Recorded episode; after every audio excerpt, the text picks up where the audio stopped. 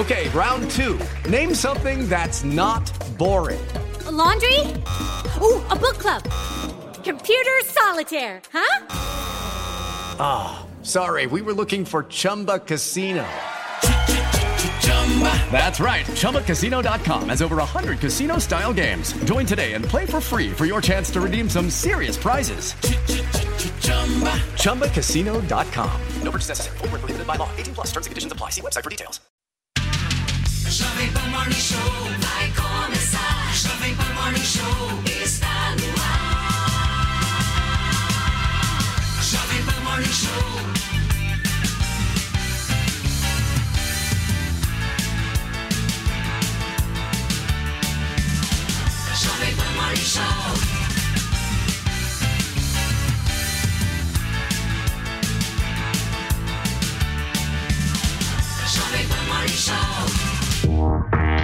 Fala, minha excelência, bom dia, uma ótima quinta-feira para vocês que nos acompanham aqui na programação da PAN. E olha, gente, o Morning Show tá chegando nesta quinta, dia 2 de fevereiro, e tá repleto, recheado de polêmicas e muita notícia quente para vocês. A gente vai repercutir aqui a reeleição tanto de Arthur Lira quanto de Rodrigo Pacheco à frente da Câmara e do Senado. Como é que ficam as coisas daqui para frente, hein? A gente vai saber daqui a pouquinho. E ainda hoje a prisão de Daniel Silveira no Rio de Janeiro, um dia depois de ficar sem mandato de deputado federal. E nessa leva de notícias, a gente vai trazer também aqui a fala do senador Marcos Duval, que pediu afastamento do cargo de senador, acusando Daniel Silveira de ter tentado convencê-lo a dar um golpe junto com Jair Bolsonaro. É tudo ao mesmo tempo agora. A gente está previsto para daqui a pouquinho o depoimento do ex-secretário da Justiça, Anderson Torres. Além de todas essas notícias, Fê, que eu estou trazendo aqui para vocês nessa abertura, a gente tem uma notícia muito triste, né? Afinal de contas, o jornalismo hoje fica em luto. Pois é, Paulinho, bom dia. Bom dia para você aí que está sintonizado já na nossa TV Jovem Pan News e também aqui no Morning Show. Infelizmente, hoje morreu pela manhã a jornalista Glória Maria, mais de 50 anos de carreira, uma mulher que marcou época, né? E começou é, como telefonista na Rede Globo de televisão e vamos trazer mais detalhes aí durante a nossa programação e durante o nosso Morning Show.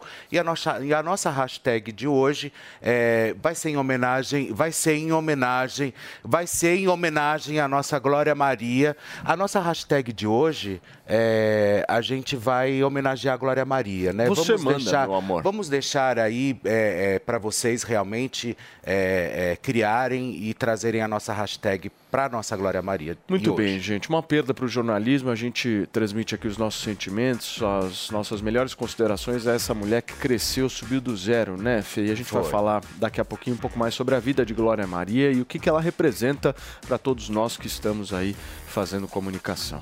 Gente, vamos começar o nosso primeiro assunto de hoje, porque o ex-deputado federal Daniel Silveira, do PTB, foi preso na manhã de hoje em Petrópolis, no Rio de Janeiro. A prisão foi determinada pelo ministro Alexandre de Moraes, do Supremo Tribunal Federal, em razão do descumprimento de medidas cautelares também definidas pelo tribunal, como, por exemplo, o uso de tornozeleira eletrônica e a proibição do uso de redes sociais, né, Fê?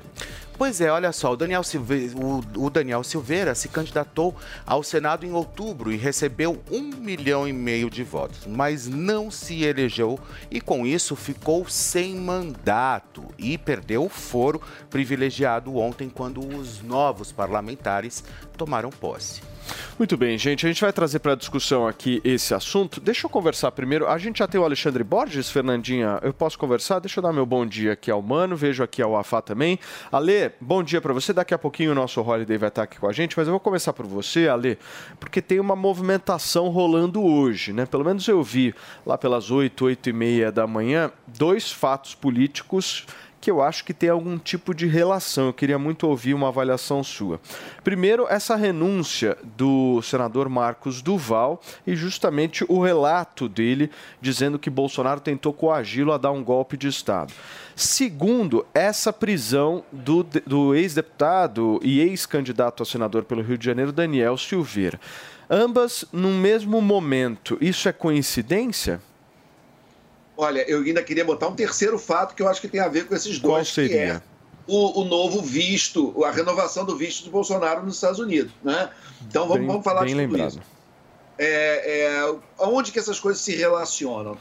Primeiro, Daniel Silveira, ele teve motivo para receber um mandato de prisão, né? ele desrespeitou as leis da tornozeleira, tudo como foi dito na reportagem, então não tem nada aí de conspiratório, e claro, isso foi feito no dia que ele perde o foro privilegiado e, e passa a ser um cidadão comum, como qualquer um de nós. Ele está exposto. E o que a gente tem ouvido também de relatos é que a Polícia Federal, ao chegar na casa dele, encontrou eh, segundo as reportagens, grandes somas de dinheiro.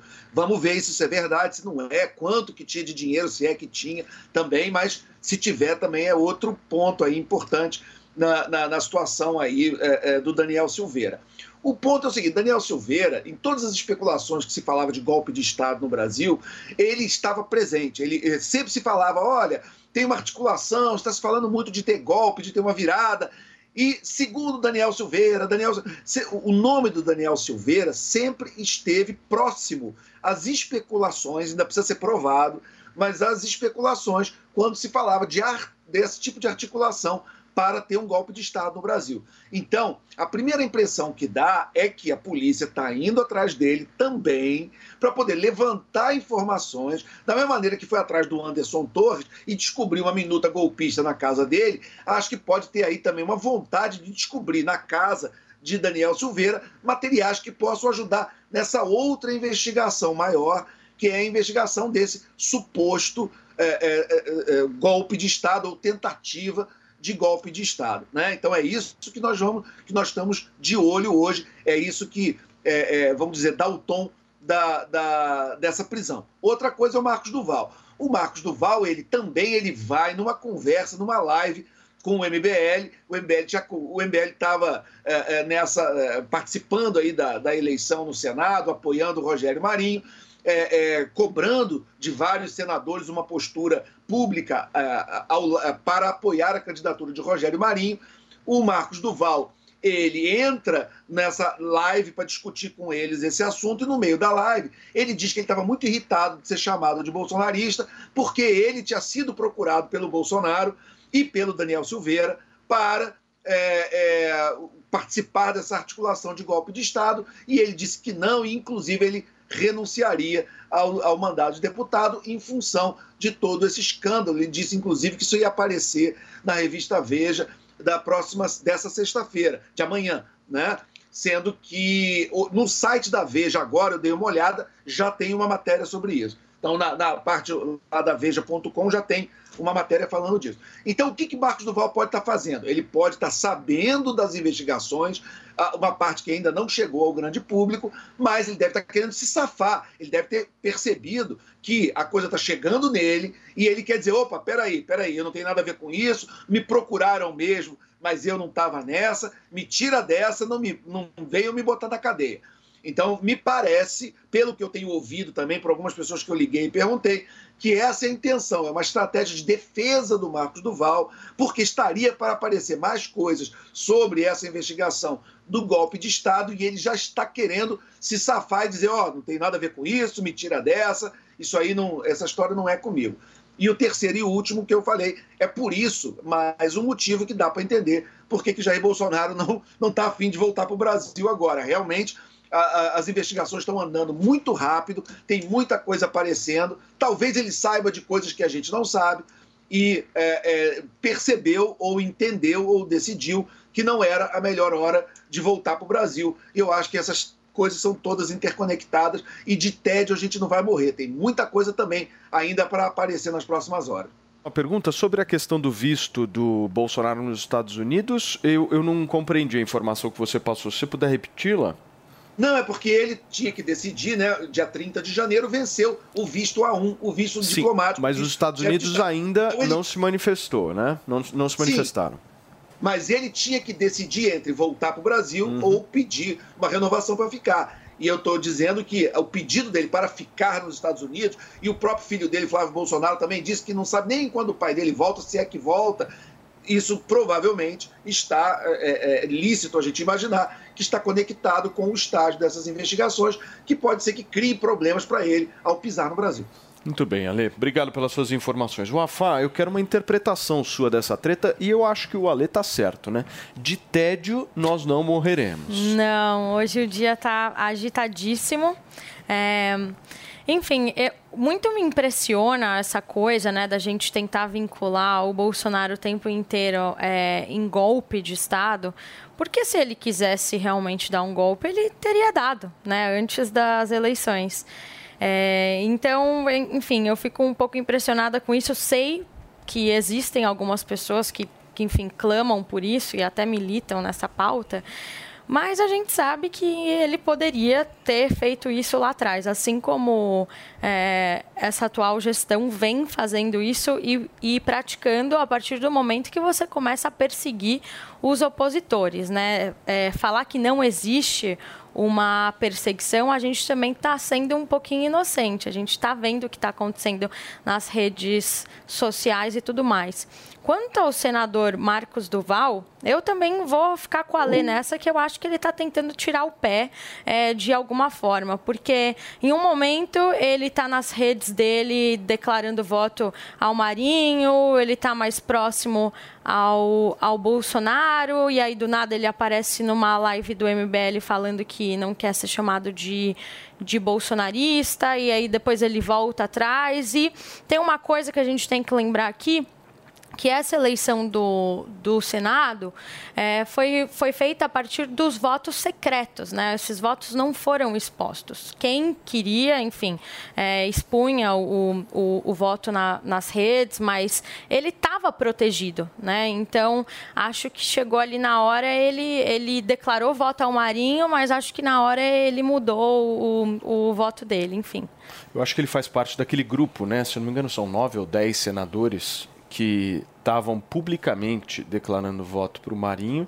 E aí, no calar da urna, meu querido Fernando, É. as coisas mudam. Ô, mano, Porque na apuração foi. Eram, eles tinham, na apuração online desses votos declarados, eles tinham quase 42 votos para o Marinho, e aí chegou ali na hora É. porque teve muito 32 senador votos. que publicamente foi É. lá e, meu...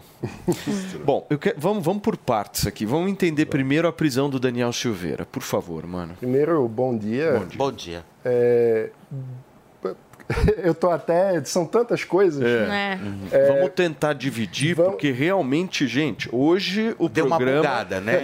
Hoje todo mundo tá Bugados, bugado. Hoje deu uma bugada no Brasil. Exato, tá. Então vamos, vamos dividir. Prisão Daniel Silveira. Prisão Daniel Silveira. É, bem, a prisão foi decretada porque ele não cumpriu medidas cautelares. É possível é, discutir. É, enfim, existe muita discussão sobre as razões que levaram o STF a tomar as medidas cautelares.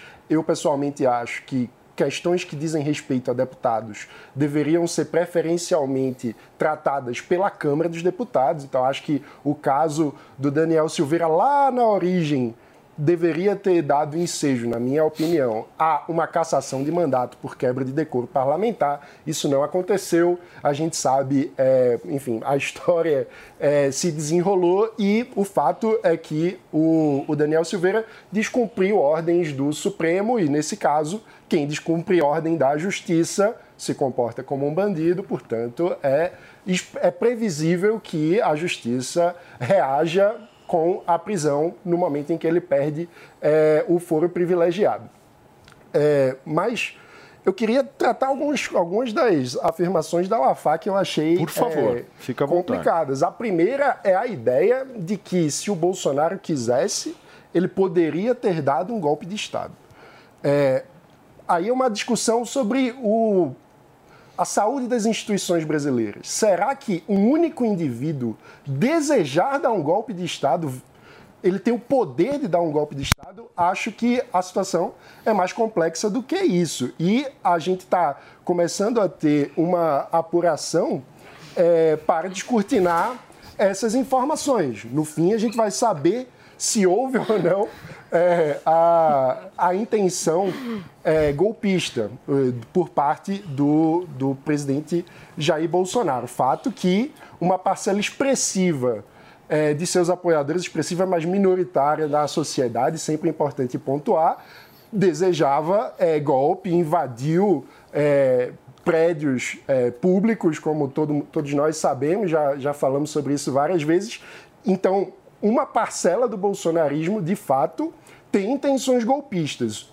O grau de participação de Bolsonaro nesse tipo de articulação vai ser é, devidamente apurado pela justiça. E acho que as notícias de hoje é, trazem um caminho da, do desdobramento dessas apurações, porque há, é, aparentemente, a alegação do senador Marcos Duval é de que o próprio presidente Jair Bolsonaro teria um plano golpista. Mas deve ser investigado, Claro. né? Quantas vezes eles estiveram juntos? É verdade. Porque, segundo a outros senadores, o Marcos Duval não era tão próximo assim dele, Tudo enfim, isso precisa a ponto ser tratado de, com de muita trocar cautela. mensagem, E o- de ter encontros. O meu ponto é justamente que golpe de Estado é um tema muito grave. Então a gente precisa tratar com muita cautela. Dizer que se ele quisesse, ele teria dado, eu acho que é precipitado. Então, um, um primeiro ponto é esse. Um segundo é também fazer uma equivalência com todas as críticas que a gente pode fazer é, ao autoritarismo, o espírito autoritário do PT, e eu compartilho de diversas dessas críticas, dizer que está em curso, ou que está acontecendo um golpe de Estado no, no momento, é, eu acho que é não, enfim, é, é menosprezar a gravidade do que significa um golpe de Estado. Então, acho que é importante pontuar Muito esses... bem. Por partes, Holiday. Primeiro, Daniel Silveira. Olha, é, eu acho que no caso do Daniel Silveira, é, uma coisa precisa ficar muito clara, né? As ofensas que ele fez aos ministros do Supremo, as ameaças que ele fez, é, nós não podemos referendar de forma nenhuma e não podemos nos esquecer do porquê ele foi condenado.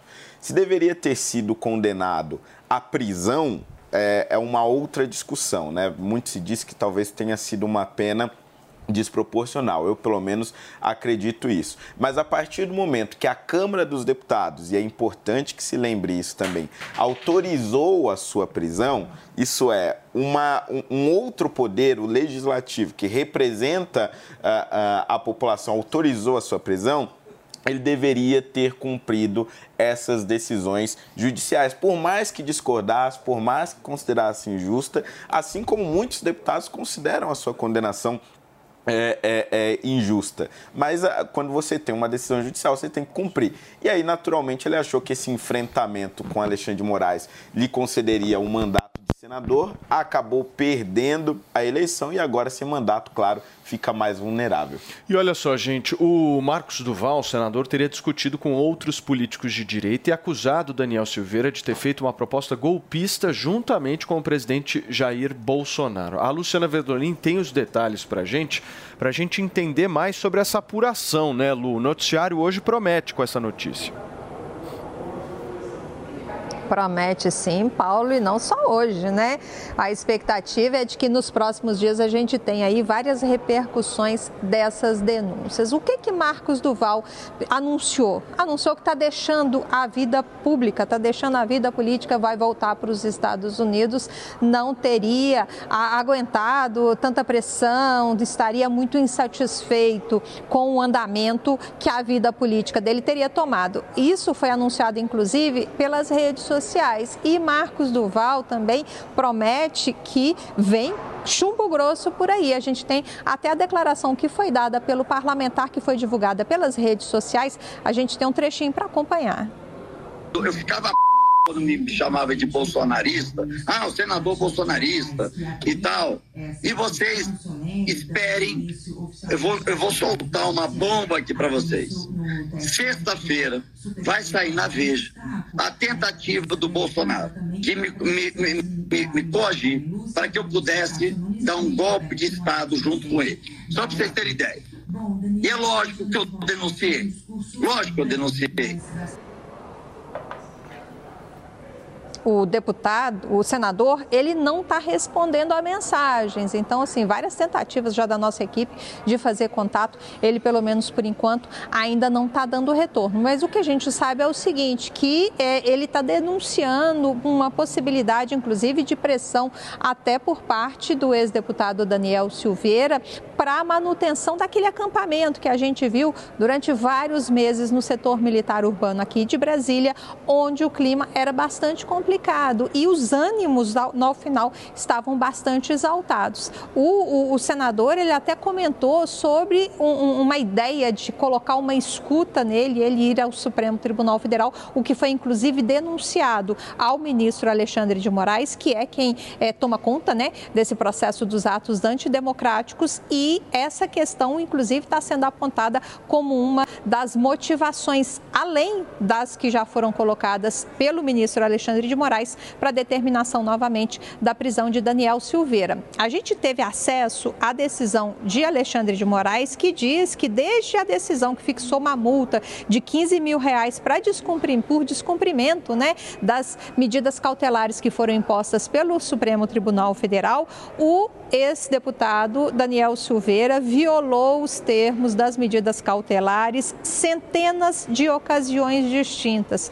Alexandre de Moraes lembra que o deputado, por exemplo, na época concedeu três entrevistas quando isso era proibido. Continuou utilizando as redes sociais e danificou o equipamento de monitoração, monitoração eletrônica que estava sob sua responsabilidade, além de reiterar ataques que foram feitos feitos contra o Tribunal Superior Eleitoral, colocando em dúvida o sistema eletrônico que foi o eletrônico de votação, as urnas eletrônicas mais propriamente ditas, que foi auditado, né, o sistema auditado por diversas organizações nacionais e internacionais em diversas entrevistas fornecidas aos veículos de comunicação. Ainda de acordo com Alexandre de Moraes, não houve outra forma de cessar essas irregularidades além de determinar novamente a prisão do parlamentar há também a determinação de cobrança de multas que foram impostas e até o momento não foram pagas. A Polícia Federal informou, inclusive, Paulo, que houve apreensão de um montante até bastante substancial de dinheiro na casa de Daniel Silveira, lá em Petrópolis. Ô Lu, deixa eu aproveitar você, porque nesta quinta-feira a Brasília continua muito agitada. Neste momento, o ex-ministro da Justiça, Anderson Torres, está depondo, né? Explica um pouco pra gente é o depoimento ainda envolvendo a, a, participação, né, a suposta omissão de Anderson Torres na polícia, né, que na, na, na condução da segurança pública aqui do Distrito Federal naquele fatídico dia 8 de janeiro, aquele domingo. É, o, o ex-ministro da Justiça, o ex-secretário de Segurança Pública, na oportunidade, estava de férias nos Estados Unidos e foi determinada a prisão dele ainda quando ele estava fora do país. Ele chegou aqui em Brasília, foi encaminhado por um batalhão da Polícia Militar, onde está preso até hoje.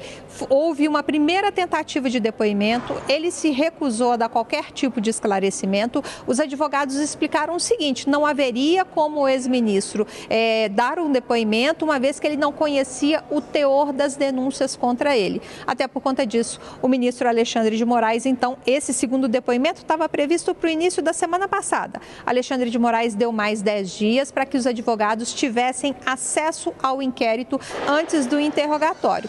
O ministro do Supremo Tribunal Federal também determinou que fosse comunicada à autoridade policial, à Procuradoria-Geral da República e ao comandante do batalhão onde Anderson Torres está preso para que esse depoimento fosse acompanhado. A expectativa é de que ele apresente uma versão, apresente uma defesa das denúncias que estão sendo feitas contra ele. O interventor na segurança pública aqui do Distrito Federal, Ricardo Capelli, inclusive, já disse que o ex-ministro teria sido omisso ao não programar um esquema de segurança que protegeria os prédios públicos naquele domingo. Ele é acusado de ter sabotado o esquema de segurança da Polícia Militar. Vale lembrar que ele já prestou um primeiro depoimento durante a audiência de custódia, quando ele chegou aqui em Brasília. E na oportunidade, ele negou que tivesse tido sido omisso e negou também também que tenha, em qualquer tipo de momento, questionado o resultado das eleições no, país. Isso porque foi encontrado na casa do Anderson Torres um documento, uma minuta de golpe, como está sendo é, chamada aqui em Brasília, em que apontaria uma possibilidade de questionar um estado de exceção lá no Tribunal Superior Eleitoral para mudar o resultado das urnas. Segundo o presidente do PL, Valdemar Costa Neto, várias autoridades tiveram acesso a esse mesmo documento que estava na casa de Anderson Torres. Não se sabe, no entanto, quem foi o autor desse documento. As explicações, a expectativa é de que sejam dadas pelo ex-ministro da Justiça durante o depoimento lá no batalhão da Polícia Militar. Muito bem, Lu, obrigado pelas suas informações. A Luciana Verdolim atualizando para a gente esta quinta-feira cheia, repleta aí de informações para vocês, direto de Brasília.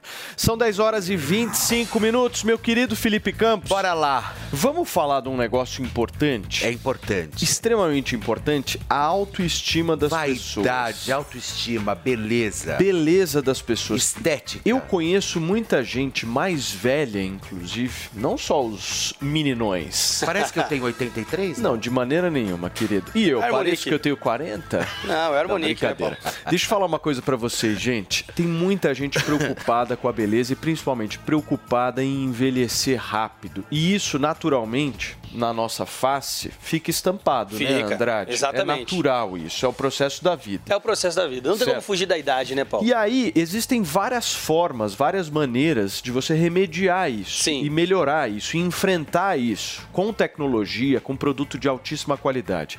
A gente aqui sempre anuncia para vocês, e a gente gostaria de reiterar isso, que existe uma tecnologia nova em relação a Botox. Você está acostumado com a agulhada. Exato. Escuta isso E que o Andrade dói, tem viu? Para te dizer agora. Exatamente. Primeiro, Paulo, as linhas de expressão, antes de virar uma ruga, um pé de galinha, um bigodinho chinês, elas só aparecem em linhas. Sim. E isso acontece a partir dos 25 anos, Paulo. Quando começa a envelhecer. Quando começa a envelhecer a nossa pele. Então, até os 25 anos tá ok. A partir dos 25 anos começam a aparecer as linhas de expressão.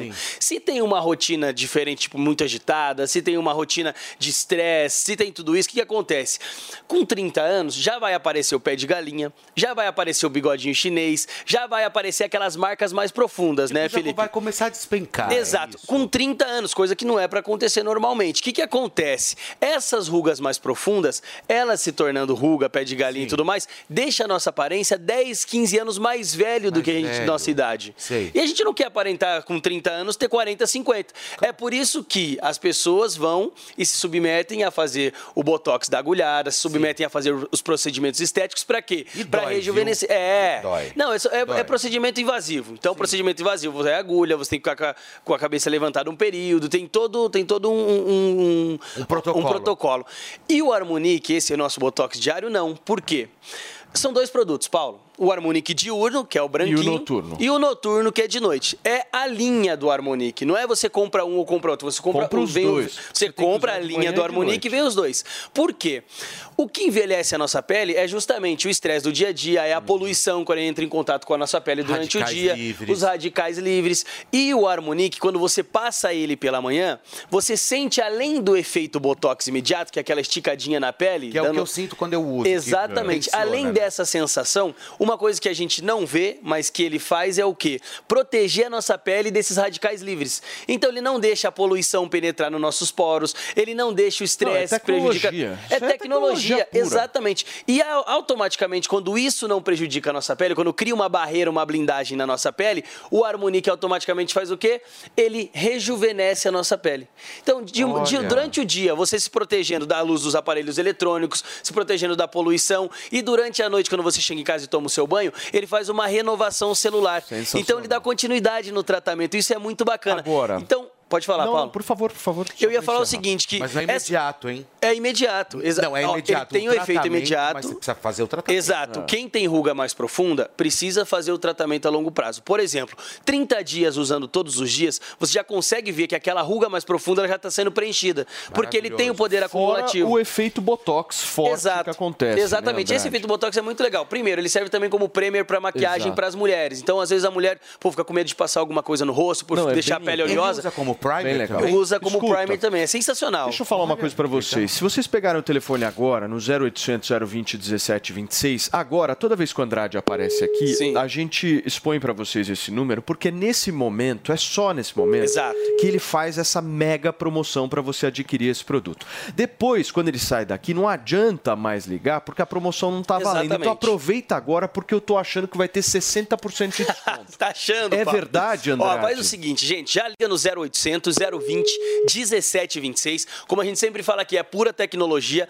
Tem oito ácidos hialurônicos, seis antioxidantes, tem o veneno de cobra que dá o efeito botox É imediato. Você passa ele já sente que deu aquele- aquela esticadinha na pele, sem contar que preenche até as rugas mais profundas. Então você liga 0800 020 1726. Como o Paulo falou, ele estava 60. achando, ele tava achando que ia ser 60, mas eu tô confirmando que é 60% de desconto no tratamento de um ano do nosso Botox diário. os brindes? E dois brindes Para nossa audiência. Olha só, o smartwatch que você adora e também a espuma facial de limpeza profunda para você limpar e higienizar sua pele antes de aplicar o produto. Exatamente. minutos a gente vai Dois dar? brindes até 10h40 da manhã. Quem ligar corre, 10 0800 minutinhos, 020 1726, Show de bola. 60% de desconto e dois É, brindes, Paulo. gente, corre até 10h40, liga, fala que tava ouvindo o Morning. Ligação Obrigado, gratuita, Andrade. 0800 020 1726. Vamos voltar na nossa discussão aqui, porque o dia hoje tá quente, meu querido Alexandre Borges. é, hoje o negócio tá hoje fervendo. deu hein, uma Felipe bugada no Campos? Brasil. Não, hoje, hoje eu tô um pouco confuso, confesso pra vocês. Ô, Ale, me explica um negócio.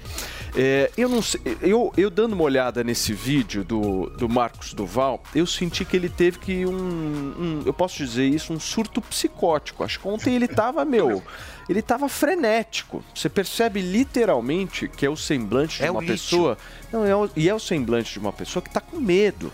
É Visivelmente, ritmo, né? a pessoa tá com medo, então ela vai lá, eu vou renunciar ao Senado, vou, vou falar tudo que eu sei aqui. Ela, ele tá tentando, eu acho, pelo menos, aí o Alexandre me corrija se eu estiver errado. Eu acho que ele tá tentando se defender de alguma forma, Alê.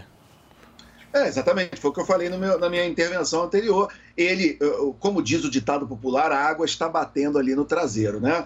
É, ele acho que está com medo, ele deve estar sabendo de muita coisa em relação a essas investigações que estão andando. Já teve a prisão do Daniel Silveira hoje, então ele provavelmente está fazendo o que o pessoal do mercado financeiro chama de hedge, está fazendo uma proteção. Ele está tentando se livrar do que deve aparecer por aí, dizer, ó, eu não tenho nada a ver com isso. Eu queria só também complementar, eu vi gente perguntando sobre o Daniel Silveira, que ele é aqui do meu estado, ele é do Rio de Janeiro, ele é de Petrópolis, só para quem não conhece a figura. Ele, ele foi, ele era trocador de ônibus, é, é, quando ele era trocador de ônibus, ele foi acusado, é, e teve um processo contra ele, porque ele teria dado golpe de, é, de criar, arrumado atestados médicos para faltar ao trabalho. Aí ele entrou na polícia. Quando ele entrou na polícia, não deixaram ele assumir por causa dessa investigação do, do suposto golpe dos atestados para não trabalhar como trocador de ônibus. Ele entrou na justiça para poder ser incorporado à polícia e, o- e o- e a investigação anterior prescreveu. Aí ele conseguiu entrar na polícia. Na polícia, ele foi preso 90 vezes. Tá, por indisciplina, sendo que de- das, das 90, 80 vezes em quatro anos entre, entre 2013 e 2017. E o, o relatório da polícia que falava disso dele dizia que ele era totalmente inadequado a- ao cargo de policial por, por essa constante indisciplina e ele ter sido preso 90 vezes e continuar é, infringindo os códigos. Então ele seria, é, é, vamos dizer, inadequado ao serviço de policial, segundo a própria polícia. Tá? Então é só para quem não conhece bem Daniel Silveira, só para saber das acusações e do que eh, circula em relação a ele aqui no Rio. Muito bem, gente, vocês estão afim de falar, né? Bastante. Tô Fala do muito Marcos Duval falar. Então, eu percebi. Só que É. vocês não vão falar agora. Vocês vão falar Ah. depois de um rápido intervalo comercial. A gente retoma a discussão aqui sobre o noticiário fervendo de Brasília, mas antes você acompanha as últimas notícias, as mais relevantes, para que você fique bem informado. Marcos Duval anuncia que vai renunciar ao mandato e deixar a política. Em postagem nas redes sociais, o senador acusou Bolsonaro de tentar coagi-lo a dar golpe de Estado. Tarcísio de Freitas ressalta a relação com Lula. Agora nós somos sócios. Durante evento, o novo governador de São Paulo disse que torce para o Brasil dar certo. Paraíba será o primeiro estado a pagar piso nacional da enfermagem. O governador do estado, João Azevedo, destacou que o valor será garantido para toda a categoria. Congresso do Peru rejeita a segunda proposta de antecipação das eleições para 2023. O país vive uma grave crise desde que Pedro Castillo foi destituído do cargo em dezembro do ano passado. Zelensky diz que a Rússia fará uma nova ofensiva na guerra contra a Ucrânia. Países se preparam para um novo combate há meses. Conflito vai completar um ano no fim deste mês.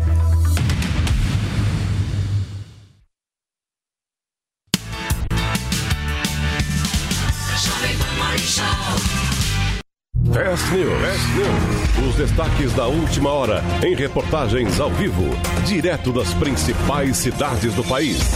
Política, tecnologia, agronegócio, economia, com a visão de quem é especialista no assunto. Fast News. Fast News.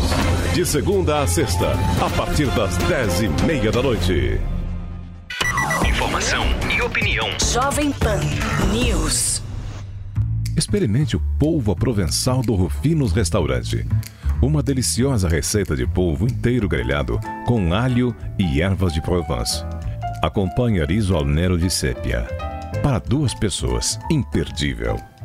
Rufinos Restaurante, no Itaim, Rua Doutor Mário Ferraz 377. Acesse rufinos.com.br.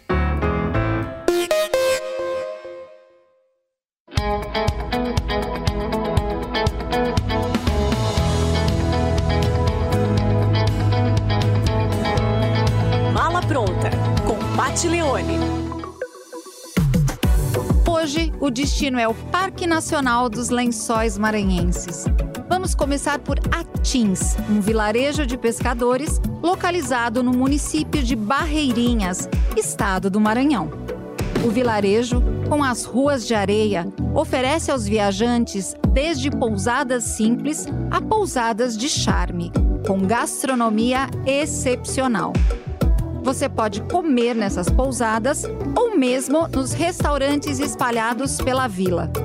O restaurante do Sr. Antônio é famoso por aqui, por servir o melhor camarão do mundo. Atins é a porta de entrada para o Parque Nacional dos Lençóis Maranhenses. O parque possui 155 mil hectares de dunas e muitas lagoas de água doce e cristalina, formando um cenário único.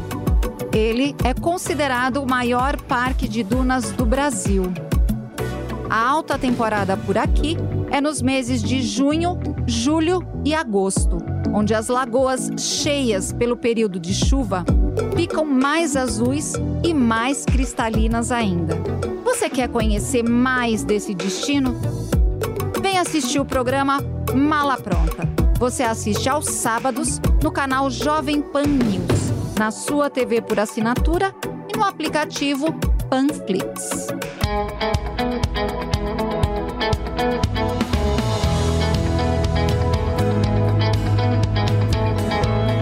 Mala pronta com Pat Leone. Você, conectado com a informação. Rádio e internet. Jovem Pan News. Você já ouviu alguém chamar uma empresa de unicórnio? Unicórnios são empresas avaliadas em mais de um bilhão de dólares. Já imaginou investir numa empresa com esse potencial? Então junte-se à Jovem Pan na caçada do próximo unicórnio. Chegou Unicorn Hunters, o reality show que é sucesso nos Estados Unidos e na América Latina, agora no Brasil e aqui na Jovem Pan News. Unicorn Hunters. Assista, faça sua avaliação e acesse unicorn.com para investir no próximo unicórnio. Unicorn Hunters. Todo domingo às 5 e meia da tarde na Jovem Pan News e na Panflix, onde e quando você quiser. sobre esse noticiário que está deixando a gente absolutamente tonto. Muito bem, são 10 horas e 38 minutos, todos aqui junto com a gente agora. Deixa eu tentar colocar um pouco ah, alguns parâmetros para a gente. Eu acho que é inadmissível no Brasil, inadmissível no Brasil, qualquer autoridade pública cogitar dar um golpe de Estado. É impossível Isso, isso, é né, inadmissível, gente? assim. Não, inadmissível. Tá certíssimo, Paulo. Isso não tem como o cidadão brasileiro apoiar um negócio desse, achar isso normal. Ah, mas ele pensou em dar. Só dele pensar em dar um golpe de Estado para mim. A justiça já tem que, de alguma forma, ter algum tipo de, de ação. Não é Isso não forma. impede, e aí existe uma confusão mental muito grande, e, e eu acho que a nossa sociedade ela vai vencer isso. Vai demorar um pouco. Sim. Isso não é, que eu estou dizendo agora para vocês, não é uma fala de alguém que apoia o PT, que seja comunista, que seja de esquerda. É alguém que, de alguma forma, quer que haja uma república e haja um mínimo de institucionalidade no país. Porque se a gente sair disso, se a gente sai disso com inúmeros defeitos e problemas que a gente possui, inúmeros, críticas que são absolutamente devidas a vários e vários membros dessas instituições. Mas se a gente sair desse campo, a gente simplesmente vai virar uma anarquia. É a barbárie. a barbárie, o a que a gente gente já tá viu no dia 8 saindo, de né? janeiro, eu acho que é muito representativo disso.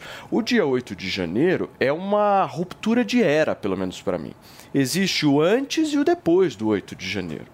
Ou seja, para onde que a gente quer ir? A gente quer ir para o 8 de janeiro? Para isso que foi exposto no Brasil? De jeito nenhum. Agora, a gente acha que, de alguma forma, decisões de ministros do Supremo Tribunal Federal não podem ser monocráticas. A gente acha que o Congresso deveria legislar melhor. Aí tudo está dentro, Felipe Campos. E eu acho que uma oposição tem que dentro ser inteligente, do campo. né? E aí, vale. E nós temos que exercer essa função. Agora, partir para a barbárie e, e dizer o seguinte: qualquer pessoa que esteja nos ouvindo agora aqui, eu tenho certeza que aqueles que estão firmes conosco até o momento pensam dessa forma, e se não pensam, reflitam sobre isso.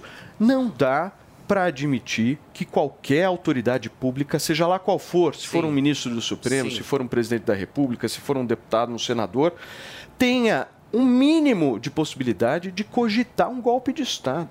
Isso assim, é, é a excrescência absoluta Não, da podem- política podem- brasileira. Uma coisa que eu quero também deixar claro, podem gritar na internet, Não porque dá. vocês, porque você... Olha, eu, eu não sou a favor do golpe, nunca vou ser. Isso não tira o direito de nós termos, sermos uma oposição inteligente. Exato. Eu acho que essa é a grande maneira de você fazer uma política e eu sou contra o golpe. Eu sou contra, mesmo eu mantendo minha posição. Eu não acho que é a melhor forma que você resolve as, as questões. Não é dessa forma você indo e quebrando tudo que nem você disse. Vira uma anarquia, Mas sabe? Aí você deixa de ser um golpe, uma, né? uma, uma democracia, você vai justamente para onde? Para papéis aonde talvez você nunca exerceu. Então, assim, podem falar, podem criticar, podem YouTube berrar em 300 decibéis, porque a minha posição é uma oposição inteligente, uma oposição que realmente a gente possa ter um conteúdo e possa realmente colocar para pensar. Não com quebra-quebra, com história, com peito, com, com, com paralisa. Isso para mim não me interessa. assim, Fê, talvez a era da gritaria, a era do quebra-quebra, a era do xingamento, isso aí acabou.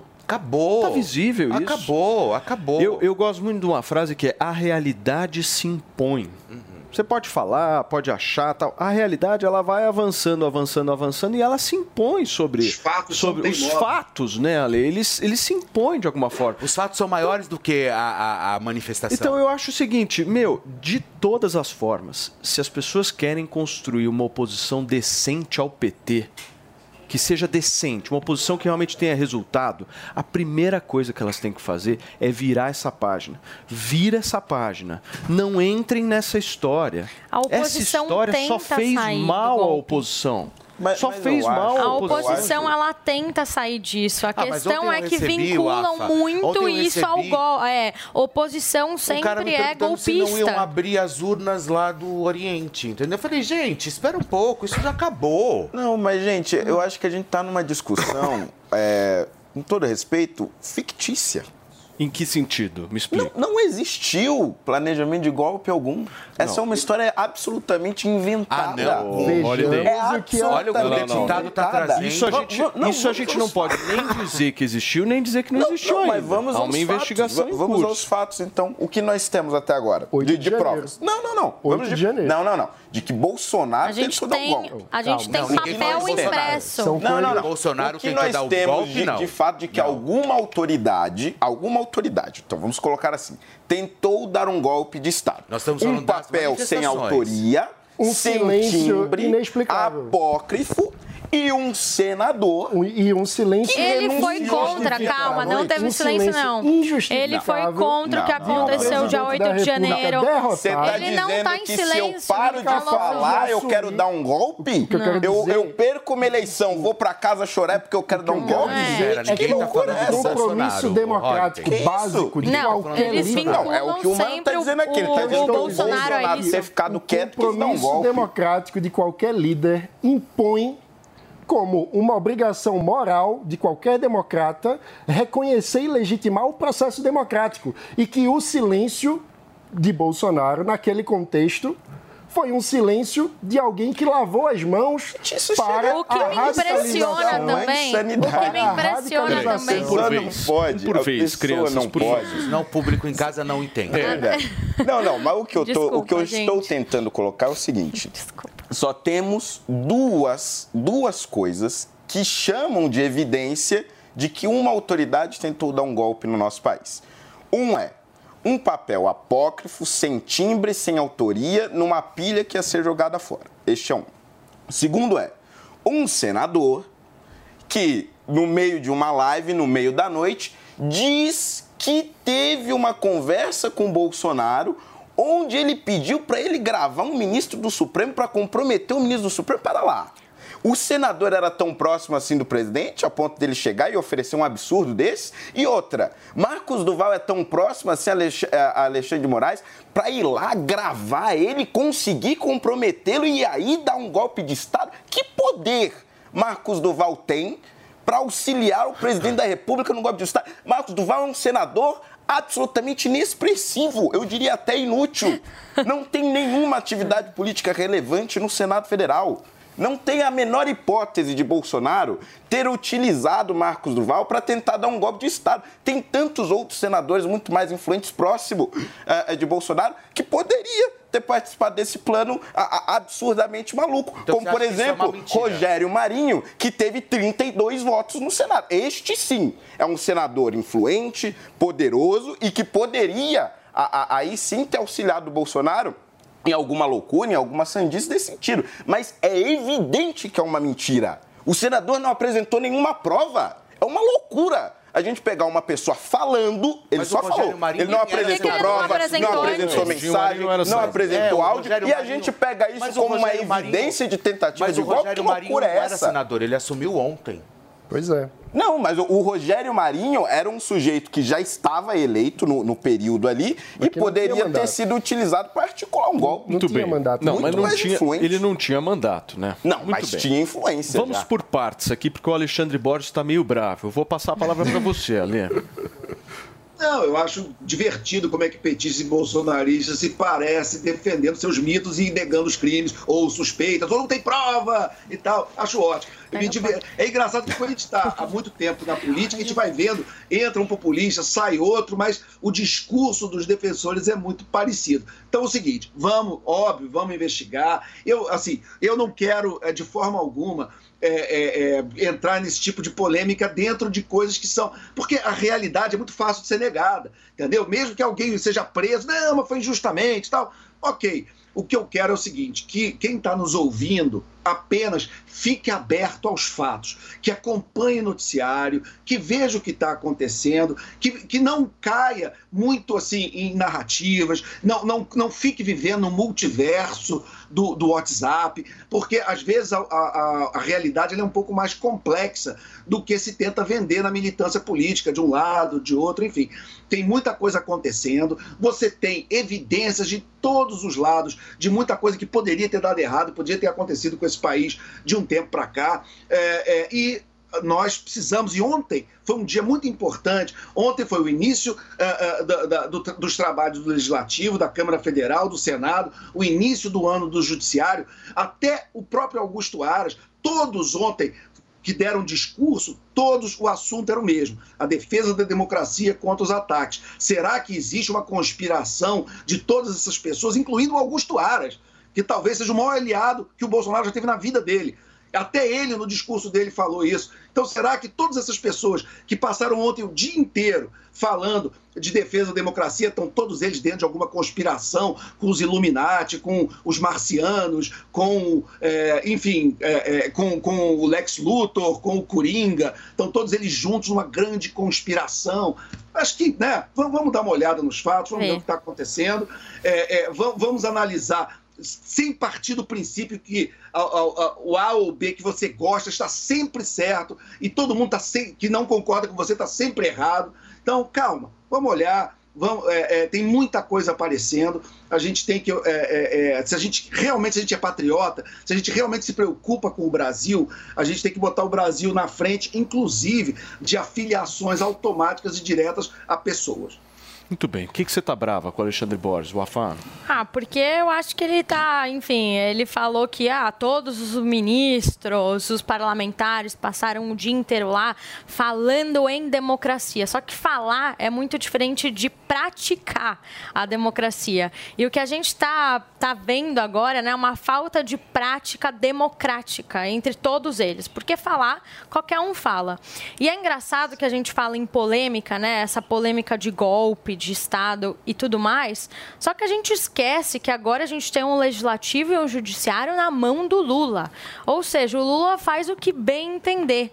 E outro ponto também que eu quero trazer aqui é que com toda essa, essa discussão, a gente esquece que o Planalto ofereceu cargos em troca de voto.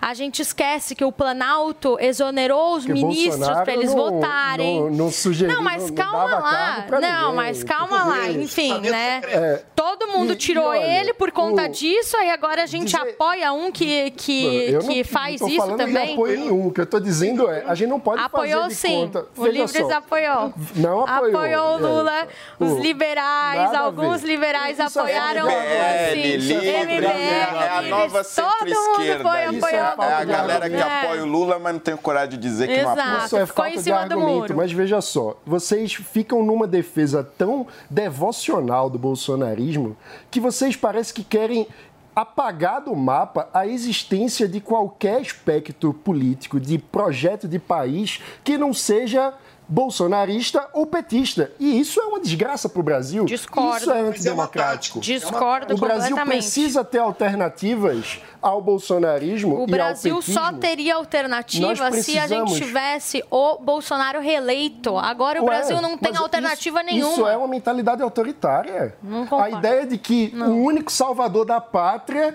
é capaz de fazer o país ter um futuro. Não é salvador da pátria, é o segundo turno, era um ou outro. Não, o Brasil é muito maior do que o presidente da República. O Brasil é muito maior do que o Estado brasileiro. Ah, o para. Brasil somos todos nós, a Para. sociedade plural, pujante, não A existe sociedade, democracia. ela vai às ruas agora contra esses senadores que venderam os votos? Sem instituições, não, Não existe vai. democracia sem sociedade civil ativa, não existe democracia sem uma imprensa livre, como estamos debatendo aqui. Todos esses são elementos fundamentais. Essa ideia de que ah, um salvador da pátria vai nos guiar para o caminho único, o futuro que o Brasil teria seria se o, o pai, o salvador da pátria, tivesse vencido e nos guiado para o futuro Venceu, perfeito. né? O Lula. Não, não, não o existe Lula salvador é o da salvador pátria. da Não pátria existe para salvador muita da gente. A construção de uma cultura democrática precisa justamente da consciência de que a sociedade é plural, dinâmica, diversa, que o debate faz parte, que ninguém é dono da verdade que não existe salvador da pátria.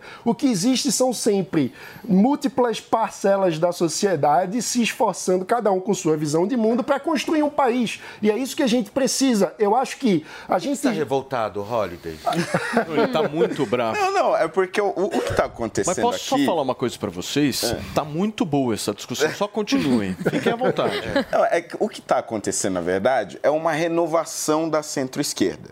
Durante muito tempo a gente teve lá a polarização PT-PSDB. O PSDB era sempre jogado para a direita, empurrado para a direita, mas na verdade sempre foi um partido de centro-esquerda. E havia essa polarização meio que forçada. O PSDB se desfez ao longo do tempo, o partido foi se esfarelando e a centro-esquerda, que procura se opor ao PT, precisou se reinventar. Sim. Onde é que ela se reinventa? No MBL, aqui representado pelo Alexandre Borges, e no Livres, aqui Não, representado pelo Mano. Não, não, são dois movimentos de centro-esquerda, são dois movimentos de centro-esquerda que tentam agora ocupar. Não, não, não, só, só um minutinho. Não, não, não estou dizendo que você é do MBL, não. Mas as ideias. As ideias são muito Pelo parecidas. amor de Deus. Não, mas as ideias sair que você defende são muito parecidas. Vamos sair do Pelo amor de né? Deus, vamos, vamos manter o nível. Pelo amor de Deus. Entendeu? Como Ah, olha, assim? Mas as ideias que você defende são muito parecidas com a do MBL, ou, ou eu Não tô tem nada a enganado? ver com esquerda. Que não tem, quem tem Mas a- é de centro-esquerda? Pelo amor de Deus, esquerda? Tá ocupando o lugar do PSDB. Nem você acredita nisso. Peraí, só, política só um é é- minuto. Só um minuto, senão Deixa eu passar não para o Alexandre, por favor, Alexandre Alexandre, ficou por favor. bravo, Vamos, Não, é uma piada, com é uma calma piada aqui. querer colar em conservadorismo em direita defesa de político. É, o, o- o- a direita é o ceticismo político, é a desconfiança de político. E, e- e você achar que ser militante automático, zumbi de político, é ser de direita, é uma ofensa à direita. Então, pelo Bom, amor eu, de Deus. eu, eu acho, eu é- acho que, na verdade, o Alexandre está tendo a mesma reação que o PSDB tinha quando era empurrado para a direita. Só que agora é o Não, inverso. e- Bom, e mas vamos- fato é, vamos- nós, vamos temos, nós temos aqui. Só um momento, não, não, não, só para concluir o meu raciocínio. Por só para concluir o meu raciocínio. Nós tínhamos então o PSDB. Agora nós temos MBL livres na centro-esquerda tentando se opor ao petismo. E essa nova centro-esquerda quer justamente tomar o lugar do quê? Do bolsonarismo, que representa a direita. Porque é muito mais confortável esta polarização falsa, onde na verdade os dois campos estão do mesmo lado com algumas pequenas divergências. É isso que acontece hoje. MBL e Livres são a nova centro-esquerda, mas tentam, evidentemente, tomar esse lugar que o O Bolsonaro Falta um uma amadurecimento. Não é. O foi Falta uma, a, falta Eu um acho que a irritação do. Alexandre demonstra como Falta eu estou um certo. amadurecimento. Cutuca Isso- onde, onde dói é A direita brasileira um precisa amadurecer. Entende, calma. E não foi madura. entende aqui. Por favor, Alexandre Borges, você é mais velho, eu dou toda a palavra para você. Não, assim, é, é- é o que sobra. Quando faltam os argumentos, vem para ataque pessoal. Isso é uma baixaria, isso é ridículo. Mas não é Entendeu? ataque pessoal, É, é, chamar e de assim, centro-esquerda é um xingamento? É, é um xingamento. É um xingamento. É mentira. É um xingamento porque é mentira. Eu não sou de centro-esquerda, eu sou de direita e muito mais do que você. Então, assim, não vem com essa conversa. O- o- a única coisa que aproxima os lados não bolsonaristas é o respeito à Constituição. Porque, realmente, quem está do lado do crime, quem está do lado do golpe de Estado, quem está do lado do antivacina, está fora da democracia. Aí é outra história. Entendeu? Aí É realmente. Isso. Agora, dentro da lei, dentro do respeito da Constituição, você tem uma possibilidade, uma gama muito grande de possibilidades e de ideias políticas, como as ideias do conservadorismo, que não necessariamente são defensoras, aliás, não tem nada a ver com a defesa automática de políticos.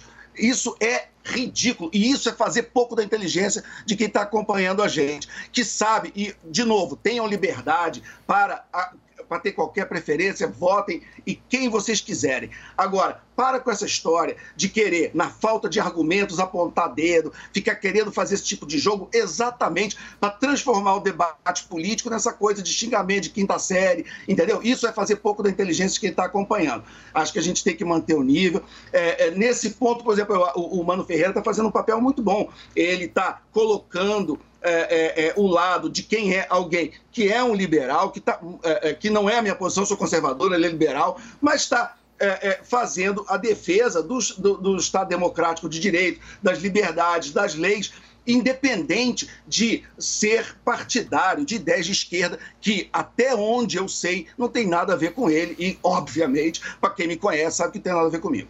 Muito Bom, bem. eu só acho. Não, não, não. Eu só queria completar aqui. Eu só acho uma pena um realmente que o aqui, Alexandre peraí. considere um xingamento chamar alguém de centro-esquerda. Eu admiro Porque muito Porque falam em democracia, diálogo, agora virou xingamento. É respeitadas e minuto. pessoas que eu admiro. Agora, a partir do momento que você não consegue identificar que as suas ideias se transformaram a ponto de se Peraí, transformar em olha. de centro-esquerda, Vamos eu lá. acho realmente é uma cegueira. É uma cegueira do fanatismo, antibolsonarismo. ao fanatismo mano, de uma favor. personalidade, isso acontece. A- o, o espectro de ideias é muito amplo. O que você faz ao reduzir e simplificar de forma é, grosseira toda a história política brasileira, até o surgimento de Bolsonaro, este ser iluminado, salvador do universo, a esquerda, é um serviço gigantesco que você faz ao PT. Você acha que toda a construção da democracia brasileira é obra da esquerda? Pelo amor de Deus! Você acha que. A polarização durante muito tempo não foi entre centro-esquerda e PT. Você o acha que PSDB Marco não Maciel representava. era um político de esquerda? Você acha que o Fernando Você Henrique que o era um Marco, sujeito de Marco direita? Maciel era um político de Marco esquerda? Maciel não foi candidato a presidente, foi, vice-presidente. O, o que mostra A questão é a polarização a complexidade da presidência. E a pluralidade que sempre existiu É, na o política é brasileira. Só um minutinho, só um minuto. Eu- fazia muito tempo que eu não presenciava isso aqui nesse programa. Muito interessante. Olha só, gente. São 10 horas e 59 minutos. Os senadores elegem neste momento integrantes da mesa diretora da casa. Serão dois vice-presidentes, quatro secretários e respectivos suplentes para o mandato de dois anos. A gente vai acompanhar um pouquinho dessa sessão que está acontecendo agora. E nesse momento fala a senadora Soraya Troni, que a gente acompanha aqui. Para trazer uma candidatura competitiva, eu até compreendo o motivo pelo qual ela desistiu. E é aí que, que se encontra o grande problema. Nós cansamos.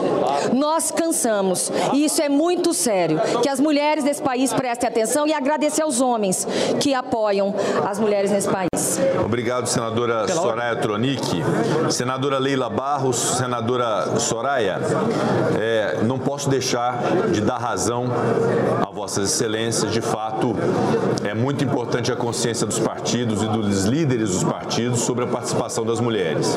Infelizmente, de fato, contra a minha vontade, vossa excelência é sabedora do quanto me esforço pela pauta das mulheres no Senado Federal, tendo eu, inclusive, criado a liderança da bancada feminina e tendo sido a última legislatura recordista na aprovação de projetos da bancada feminina, é, de fato houve uma, uma subrepresentação da bancada feminina em função é, das eleições, o que é lamentável e que gera e obriga a nós todos uma reflexão profunda junto à sociedade da participação efetiva das mulheres na política. Mas o que vejo, diante das indicações feitas pelos partidos políticos é, e a não contemplação das mulheres na mesa diretora, pelo menos na titularidade, agora que os líderes partidários, os partidos tenham a sensibilidade em relação às quatro vagas remanescentes na mesa diretora, que serão votadas oportunamente, e na própria participação meus amores, são 11 horas e 1 minuto. Vocês veem como a gente sai do 8 pro 80, né? Saímos, saímos de Mano Ferreira, Fernando Holliday, Wafa e Alexandre Borges, certo, Felipe Campos? E fomos para Rodrigo Pacheco numa coisa um pouco mais tranquila. Mas eu quero retomar aqui o que a gente estava discutindo e quero falar muito sobre essa questão da eleição do Senado, Wafa. Afinal de contas, ontem nós tivemos a eleição aí de Rodrigo Pacheco, esse que estava falando aqui, nós estávamos exibindo inclusive o discurso dele, mas eu quero entender o seguinte: e aquelas previsões que davam uma votação apertada? Porque a gente teve mais ou menos o que? Uns 60 a 40, foi isso, né? E teve muita gente dizendo Se a gente até que pegar a virar. porcentagem. Exato. Me explica um pouco. É, enfim, como eu disse ontem, inclusive aqui no, no programa, e quem acompanhou e escutou minha fala, é, tinham algumas, é, enfim, na internet, muitas pessoas declararam voto ao Marinho. E aí chegou na hora, né? é, o Pacheco ganhou de lavada do Marinho e muita gente não sabe o que aconteceu. Mas como eu disse, o voto era secreto. é, a gente tem que lembrar igual eu falei antes, o Planalto ofereceu cargos de segundo escalão, né, para poder ajudar. É, rolou aí algumas ligações de alguns, de alguns ministros, que algumas pessoas elas se sentiram intimidado, é, intimidadas, né, e acabaram mudando o, o voto também. Só que o que mais me, me preocupa agora é que a gente vai ter um executivo, né, e um, e enfim, é, esse Senado totalmente aparelhado ao Lula. E o que nos cabe agora é tentar entender. O Lula ele vai fazer o que ele quer e a gente vai ficar assistindo isso de, de braços cruzados. Outro ponto também. Se a gente reclamar a gente vai entrar na caixa dos, dos golpistas, né? A direita extrema, a direita escandalosa que, que, que reclama disso. Então, acho que fica aí alguns, alguns questionamentos e também a gente cobrar esses senadores, que é uma casa tão importante, é, por que, que eles mudaram repentinamente assim esse voto? Ô, mano, eu acho que essa eleição, talvez de ontem, no caso do Senado Federal, ela deixou muito claro o que já acontecia antes. Que eu acho que no caso da política são dois mundos diferentes. Um mundo é o que a gente chama de realpolitik, Exato. que é justamente meu lá dentro da casa, as articulações, e o outro mundo, que é um mundo mais recente, que é o mundo da internet. Exato. O mundo da internet ele não refletiu o mundo da realpolitik, né? Como é que você vê isso? E um ponto importante é que no funcionamento da política real, todos os agentes políticos são agentes, eles têm vida própria, eles têm os seus próprios interesses a serem considerados. Então, o que acontece muitas vezes é que a política real está aprendendo a usar a- o mundo da internet, a política da internet, para capturar narrativas e aumentar o seu preço. Então, muitas vezes, o que acontece é um senador, um político, que sinaliza que pode mudar de voto com que objetivo? De aumentar o seu próprio poder político, de fazer com que o, o outro eh, grupo o ofereça mais vantagens, contemple mais interesses que ele possui. Então, é esse tipo de dinâmica. Muitas vezes, a declaração de voto tem muito mais, ou, ou uma, uma declaração de que está em cima do muro, ou jogar com o tempo da política até a eleição, tem o objetivo de negociar para conseguir eh, mais espaço, para contemplar algum interesse eh, do próprio agente político. E aí vale dizer, existem os interesses eh, que eu acho que todo mundo pensa de primeira, que não são exatamente republicanos, mas também podem existir interesses extremamente republicanos. Os, os agentes políticos são todos eleitos pelo povo, representam uma parcela da sociedade e muitas vezes esse tipo de negociação é por espaço numa comissão, é para que uma determinada pauta que é importante para a base eh, eleitoral daquele político seja contemplada na agenda, enfim. Existe muito tipo de negociação eh, nessas articulações e isso acaba sendo muito mais preponderante no voto do senador do que muitas vezes o debate, eh, a narrativa da rede social ou o debate eh, ideológico. Muito bem. São 11 horas e 6 minutos, meu querido Fernando Holliday. Se por um acaso eu for para um intervalo comercial agora, você vai achar que é censura ao? Eu vou levantar a plaquinha. Censurado. Turma, eu vou fazer o seguinte, nós vamos para um rápido intervalo comercial e na volta tem o comentário de Fernando Holliday aqui no Morning Show. Não sai daí.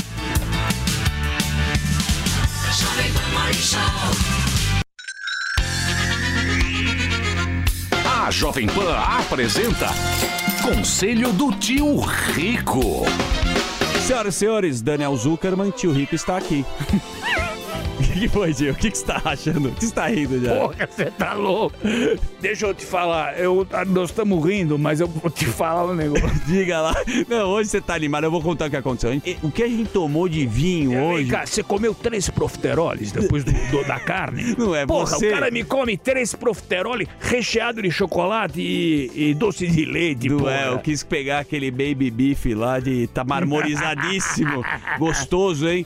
É que eu vou lá e eu gosto de tirar foto quando vê o cafezinho, ver aquela torre decorada. Sim, e o garçom sempre- entregou a conta pra quem? Pra você? Porra. Sempre pra você. E acenei pra ele, olha, depois eu passo aí e pago. Fala com a secretária. Mas é um festival, né? Parece salão quatro rodas, todo mundo para o carro chique, lá separou só G lá na frente, né, tio? Pois é, mas não tô mais andando de G.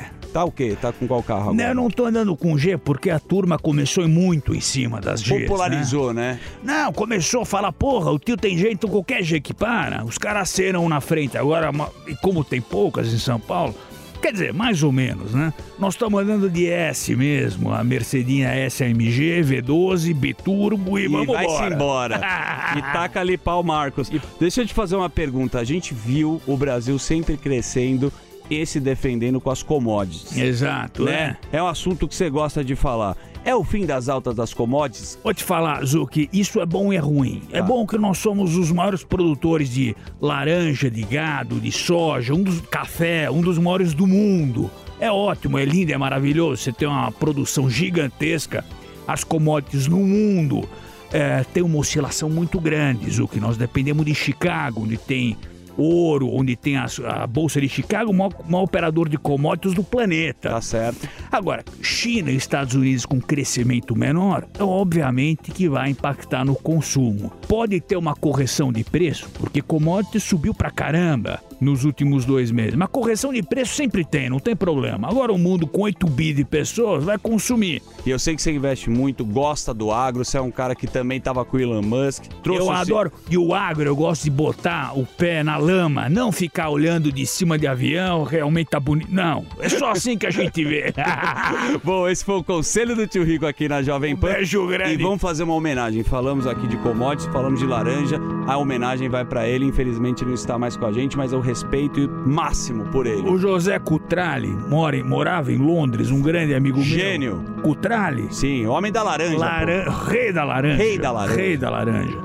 Então, infelizmente, ele nos deixou. Quero deixar um beijo grande pra família. E ele deixou o que você sempre fala, um legado. Um beijo pra família. Esse foi o conselho do tio Rico aqui na Jovem Pan.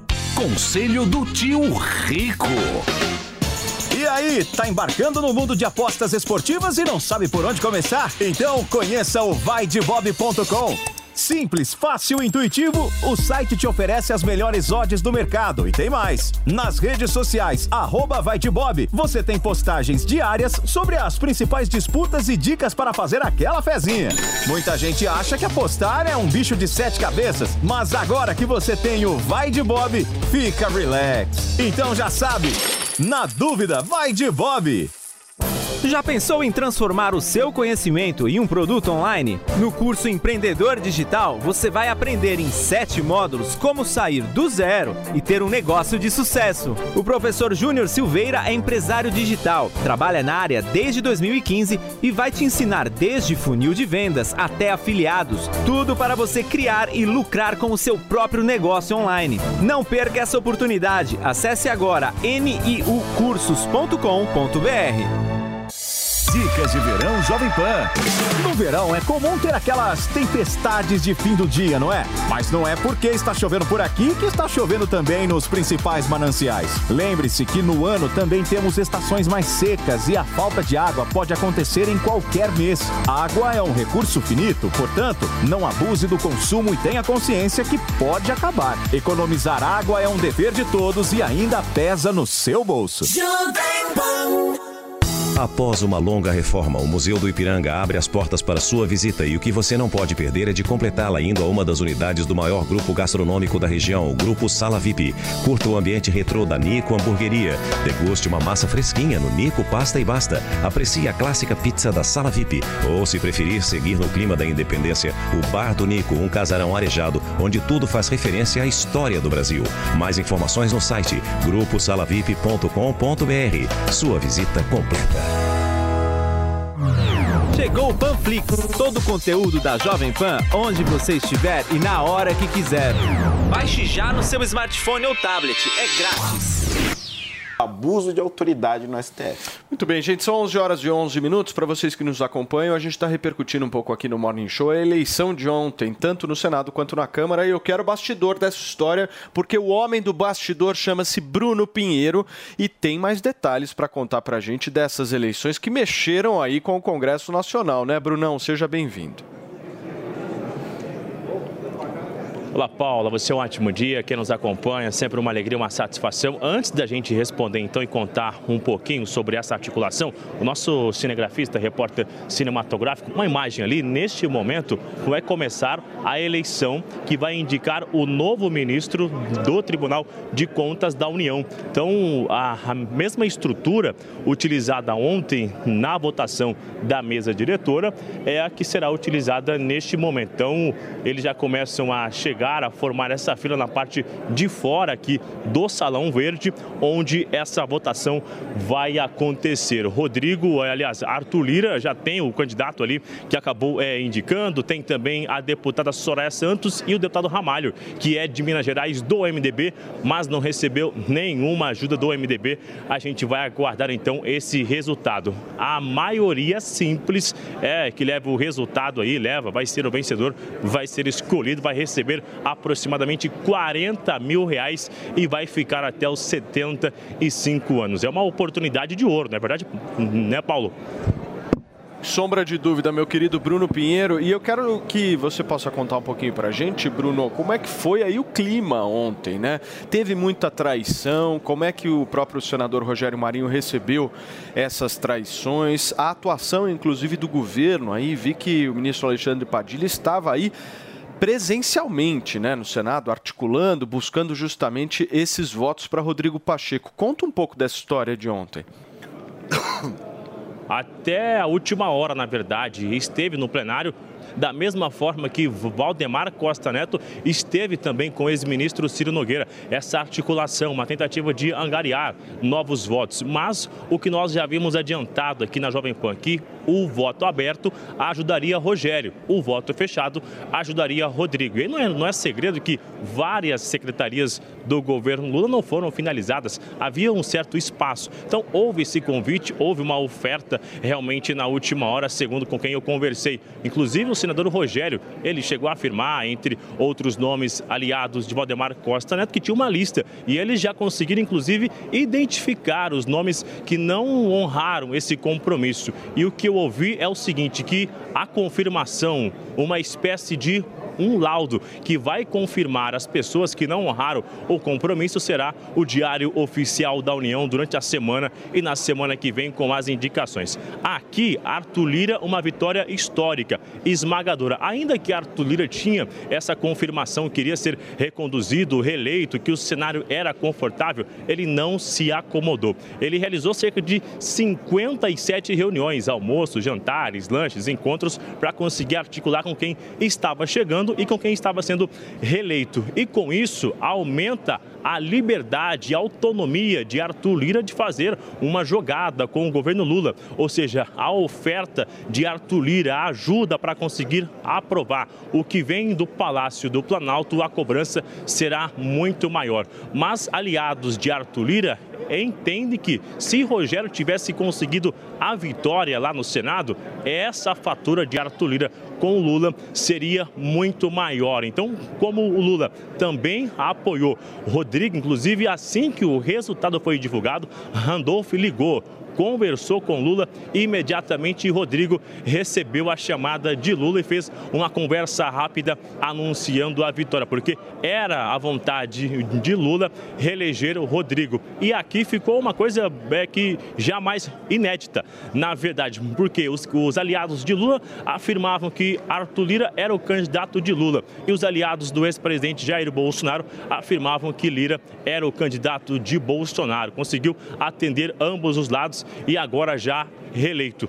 Agora, aqui na parte da manhã, chegaram a me falar que hoje muita gente já vai ver de fato a imagem real de Arthur Lira, que Arthur Lira vai cobrar essa fatura também junto com o governo na hora de aprovar o que vem lá do Palácio do Planalto. Estão otimistas que Rodrigo consiga liberar, já que diversos assuntos que já foram aprovados aqui na Câmara estão lá engavetados no Senado Federal. Apesar de ser reeleito, tem muitas cobranças para que Rodrigo consiga reparar alguns erros e retomar é, o Senado Federal. Mas a oposição já começou muito forte e não vai ter espaço, não vai ter uma lua de mel, não. Vai ter uma oposição muito forte sim aqui no Congresso Nacional e as reuniões estão intensas a partir de agora. Então, Rodrigo e Arthur Lira nada muda. O que é importante ficar de olho é na mesa diretora, que lá no Senado, Valdemar Costa Neto, aparentemente, a legenda não vai ter nem um espaço na mesa diretora de Rodrigo Pacheco, viu, Paulo?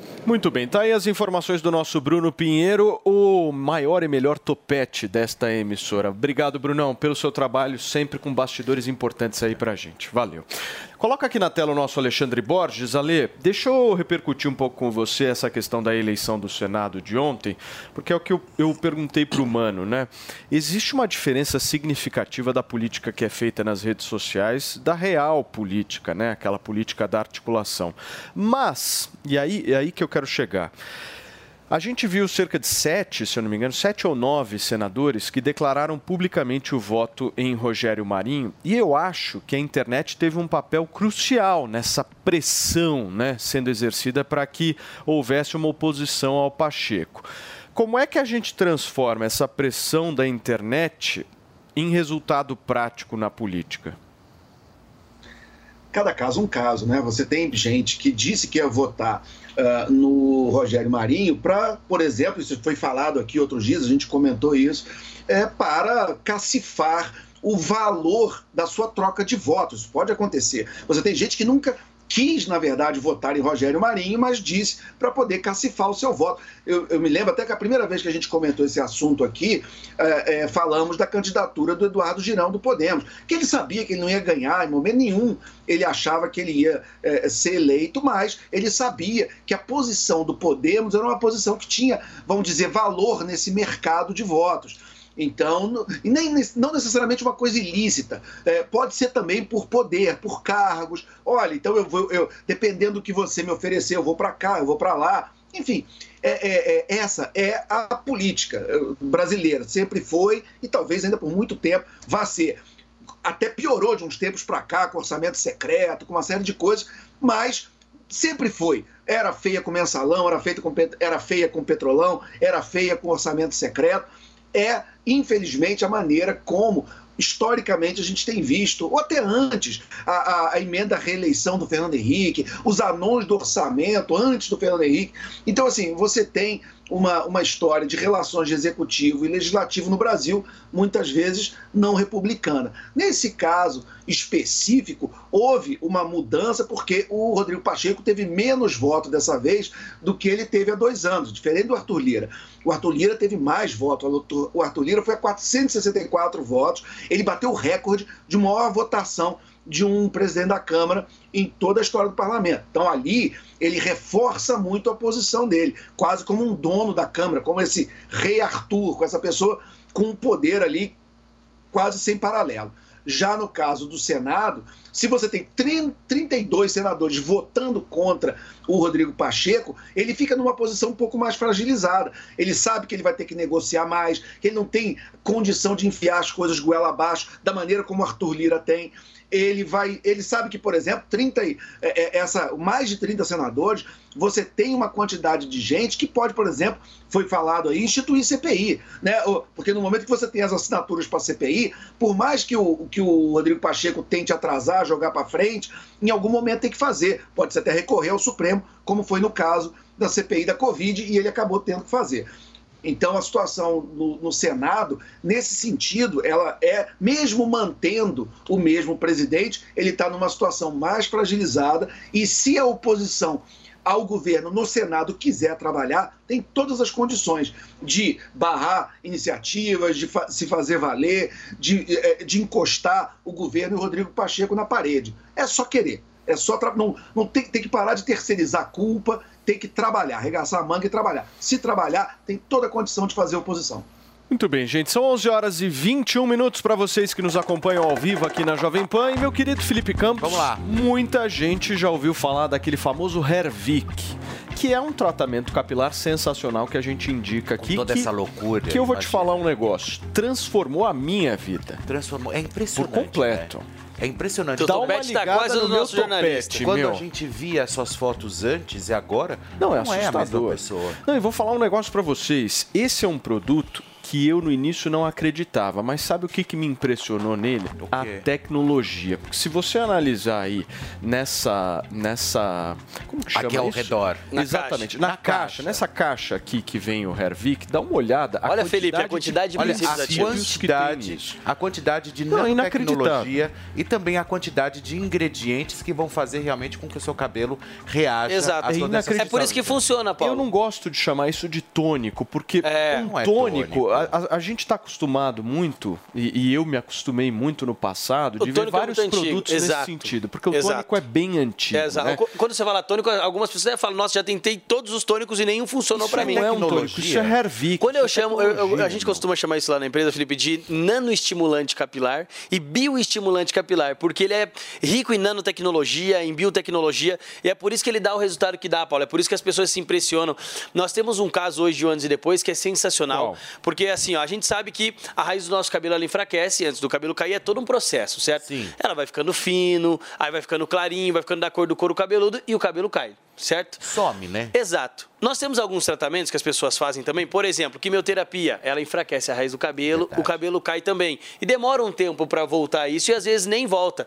Teve um caso, teve um caso de dois meses que a pessoa estava fazendo tratamento usando o Hervik e o cabelo dessa pessoa começou a crescer, Paulo. Que sensacional. Então, olha que sensacional que é isso. A gente vê onde vai a tecnologia, a gente vê o que a tecnologia consegue nos proporcionar hoje. Então, assim, é uma coisa que antigamente não tinha. É. Você pergunta para uma pessoa de 40, 50 anos hoje que tá perdendo o cabelo, ficando calvo, careca, o que que acontece? Claro. Ela fala, ela ah, não, já deseja ela tudo. sumia já ou ia pro implante. Exatamente. Hoje em dia não, gente. Quando a gente fala em tecnologia, a gente não só fala em tecnologia, a gente não só fala em bio nanoestimulante. A gente mostra para vocês o resultado. A gente mostra o antes e depois. A gente mostra dezenas de pessoas que mandam pra né, gente Andrade? o antes e depois. Porque é justamente isso. Ninguém quer perder cabelo. Você pergunta pro cara que tá perdendo cabelo ficando careca, o cara tá desesperado. É, ele não quer perder cabelo. Você pergunta pro cara que raspa a cabeça, ele não gosta daquele meio do caminho, de ficar com o cabelo só na lateral, de ficar com aquela tampinha aqui em cima, com aquela entrada na frente. Não gosta. Agora, deixa eu te falar uma coisa. também. Todo mundo, no início do ano, e a gente está em fevereiro ainda, Sim. começo de fevereiro, faz previsões Exato. e projetos futuros. Eu já vi gente falando que vai ganhar mais, que vai batalhar para ter um salário melhor. Eu já vi gente falando que quer emagrecer. Agora. Tá pra parecer o cara que vai falar o seguinte: eu vou fazer meu cabelo Exatamente. crescer. Você é o Eu ex-careca. não vou ser mais careca. Exato. E chegou a hora. Chegou a hora, é só Você pegar o telefone, gente. boa? Vamos fazer, mas tem que ligar no 0800 020 1726. Liga, pega o telefone, ligação é gratuita. É você dar essa oportunidade para você mesmo cuidar da sua autoestima. Então você pega o telefone, liga pra gente no 0800 020 1726. Telefone ah, mas sua é o autoestima. telefone da autoestima. Ah, eu tô na dúvida se funciona, se não funciona. Gente, Não, meu amigo, tá aqui não contra dados, não há mais. argumentos. Mais de 600 mil frascos vendidos Mais em de meio 2022. Exatamente. Nós temos aqui números aqui, ó. Laudo de eficácia comprovado pela Anvisa, teste de eficácia comprovado. A cada 10 pessoas que fazem um uso, 9 voltam a comprar de novo. É porque não funciona? É claro que funciona. Então, dá essa chance pra você. Pega o telefone e liga 0800 020 1726, Você Paulo. dá aqueles minutos. Exato. Porque as pessoas elas pegam o telefone, ligam e às vezes ligam pedindo essa promoção que a gente faz. Exatamente. Aqui. Essa mega promoção que a gente faz são pouquíssimos minutos. Exato. Então você tem que pegar o telefone agora. Liga, porque se os caras Liga não agora. atenderem, eles retornam Já pra retorna. você. São 11h25, Paulo. O que eu vou fazer agora? quê? O O que, que eu que vou fazer fazer agora? hoje? Eu só, consigo, total. eu só consigo estender por 5 minutos. Cinco minutinhos. Então até 11h30. Boa, Andrade. Eu só consigo dar 5 minutos. não, ah, Essa é a não. ordem que eu tenho. Quer aumentar, Tá bom, Felipe Campos. Ah, não. Cinco minutos? São 11h25. Tá, 10 então. Quer A o gente vai dobrar, dobra. 10 minutos tá bom. 10 minutos tá bom? Vamos Então, dobrar a meta. dob- dobramos a meta aqui, então você vai aproveitar, vai ligar no 0800 020 1726, vai adquirir o tratamento de um ano do Hervik, vai pagar só a metade. Boa. 50% de Mais desconto brindes. e mais dois brindes. Mas ó, gente, já pega o telefone 0800 020 1726, Quais garante brindes, o tratamento Fê? de um ano e qual brinde, Felipe? Olha só, o smartwatch e também o, o shampoo, que é incrível. Esse shampoo, além do frescor, ele faz com que seu cabelo cresça. Então aproveite e já leva Gente, os dois. nove minutos, em 0800 Aproveita. 020 17 1726 fala que estava ouvindo o Morning e garante metade de desconto. 0800 020 1726. Valeu, Andrade. Gente, olha só. Proprietários de armas de fogo têm 60 dias para fazer o recadastro na Polícia Federal. A intenção é concentrar todos os registros no Sistema Nacional de Armas, inclusive o arsenal de caçadores, atiradores e colecionadores, os chamados CACs, que hoje são controlados pelo Exército, certo, né? Fê? É, Pois é, olha só, a medida ocorre em cumprimento ao decreto assinado pelo presidente Lula no dia de sua posse, por meio de um comunicado à imprensa. A Polícia Federal informou que terá como público-alvo proprietários de armas de fogo registrada no Sigma, cuja aquisição ocorreu de forma originária ou por transferência a partir de 7 de maio de 2019. Muito bem. Meu querido mano, você como que o Holiday fala, uma centro-esquerda, certo? Eu quero entender o que, que você acha sobre essa questão do armamento. É o seguinte, eu sou um defensor da liberdade por inteiro sempre, não, e não de centro-esquerda, só para esclarecer. Você é E- político, né? Não, eu, eu defendo a liberdade. Entendi. É, e, e um ponto importante da liberdade individual é que ela possui uma limitação em si mesma. O fato de ser individual quer dizer que ela é, em primeiro lugar, indivisível, a palavra individual vem da mesma raiz de indivisível, e quer dizer que ela lida com o fato de que existem outros indivíduos na sociedade. Então, como que a defesa da liberdade não vira um anarquismo? Como que vira um não pode tudo? Porque a gente reconhece que na vida em sociedade, o ato de um indivíduo muitas vezes influencia na vida do outro. Então, existem certos limites àquilo que a gente pode fazer. Nesse caso, é, quando o ato de um gera um dano na vida de um outro, a gente faz algum tipo de regulação para que seja uma. Um, para que possa haver a convivência entre ambos os direitos: o direito do indivíduo que deseja ter arma, o direito do indivíduo que deseja viver numa sociedade A UAFA pacífica. fica, gente, então, a UAFA fica, existe ela fica uma. se contorcendo no sofá. É, mas é, é uma, enfim, portanto, minha posição é que a gente precisa preservar o direito à liberdade daqueles que desejam ter armas, ao mesmo tempo conciliando com o direito a viver numa sociedade pacífica. Isso passa por uma regulação que seja objetiva, ou seja, não é possível fazer com que o, aquele que deseja ter uma arma fique refém do- da vontade do burocrata que vai fazer a, a regulação na hora, mas é razoável que a gente tenha algum tipo de limite. Em outras palavras, o que eu estou dizendo é. É impossível. Basicamente é isso não que dá você tá pra falando. ter Não um- vai rolar. Não, não pode ter um. Ninguém pode ter um lança-chamas, uma bomba atômica. Então, se a gente não acha que qualquer um pode tem direito a ter uma bomba atômica, e se a gente não acha que deve haver uma proibição absoluta é, do- das armas, quer dizer que a gente está no ponto da regulação. Então, tem um meio do caminho. Então, é importante que, como se trata de um, algo que pode ter um Muito bem. potencial de dano muito Turma, grande. deixa eu falar uma coisa para vocês. Esse assunto é bem válido, mas tem bomba por aí. Dá uma olhadinha, porque daqui a pouquinho, minha querida Fernanda, nós vamos exibir aqui ao vivo no Morning Show a fala de Marcos Duval de agora. Ele está falando neste momento, Neste dando momento. mais detalhes da acusação que fez contra o ex-presidente. Jair Bolsonaro sobre uma possível tentativa de golpe. E a gente vai ouvir agora, hein? Ao vivo. Ele foi até a Grande do Torto, que lá do, do presidente. Qual o nível de conhecimento que o presidente, o ex-presidente da República tinha desse plano? Então, eu não sei porque eu não, não questionei. Na área, quando a gente trabalha na imagem de inteligência, a gente não pergunta muito. Eu não perguntei por que, que teria que ser naquele carro, porque para mim já ficava claro que eu não era para ser identificado como um senador, não era para parar na cancela. Se eu fosse com o meu carro oficial, teria que parar na cancela, registrar, registrar a placa. Então, era alguma coisa no serviço da área de inteligência e, no meu entendimento, seria relacionada ao acampamento. Porque nós já tínhamos informações que tinham células lá é, se articulando para fazer ah, qualquer ataque, tanto é que aconteceu depois o do. Senador, sobre o pres- o ex-presidente Jair Bolsonaro, é, em algum momento ele falou com o senhor, o senhor disse não houve uma coação naquele momento. Em algum momento posterior houve algum novo contato dele com o senhor? Não, o que ficou combinado, eu disse para eles o seguinte, para eles, né? É, eu ia me dar um tempo para pensar. Eu não falei não na hora para não ficar na insistência, porque estava claro o desespero do Daniel, porque ele tá- é notória a quantidade de vezes que ele está descumprindo ou descumpriu as ordens do ministro Alexandre.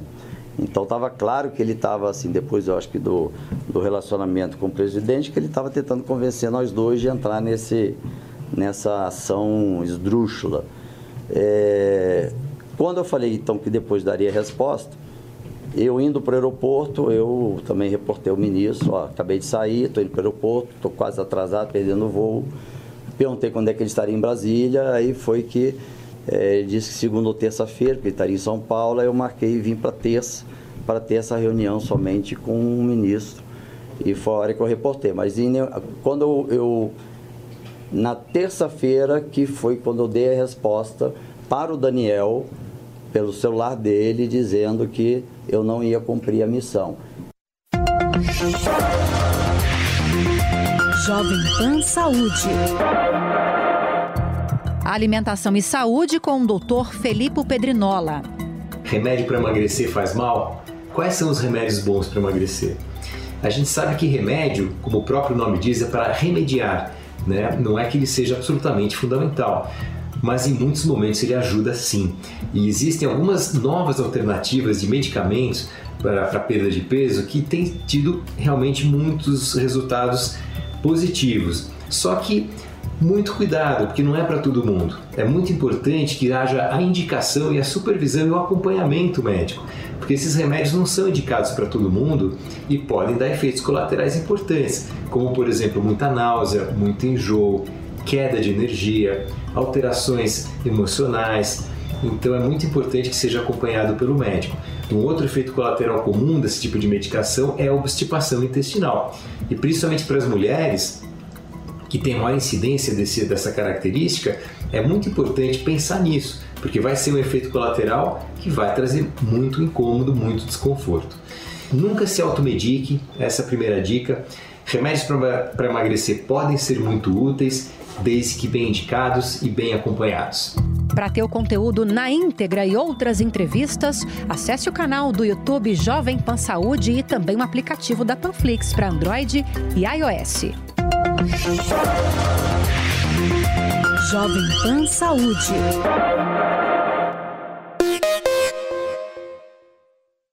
A Jovem Pan News chegou à TV e para assistir a nossa programação é muito fácil. Se você tem TV por assinatura, procure pelo canal 576 na NET, Claro TV, Sky e DirecTV Go. Pelo canal 581 na Vivo TV ou também pela Oi Play. Já na Parabólica é só sintonizar o canal 7 digital.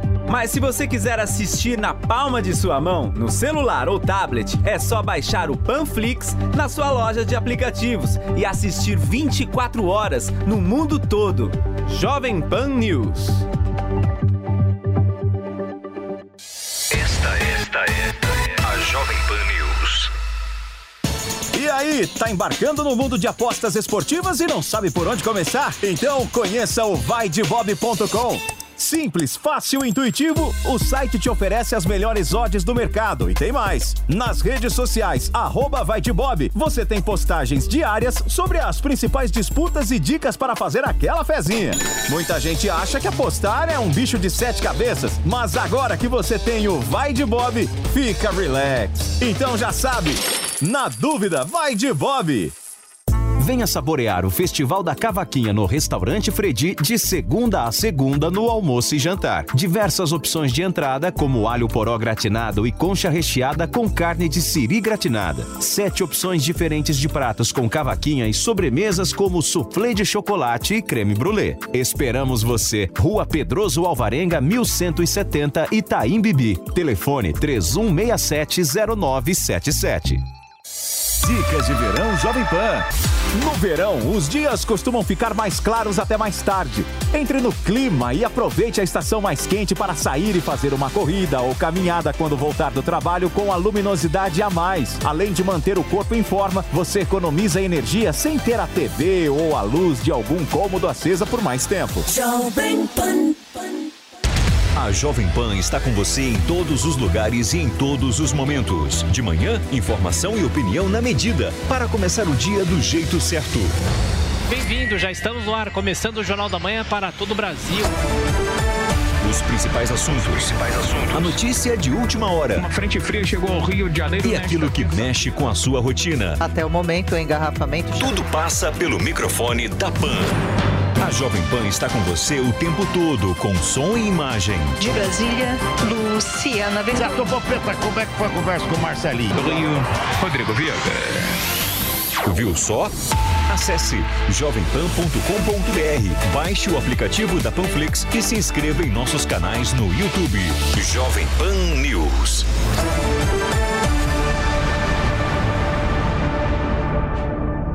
O Brasil ia ter um prejuízo enorme, ia entrar numa, numa, numa recessão, numa miséria gigantesca.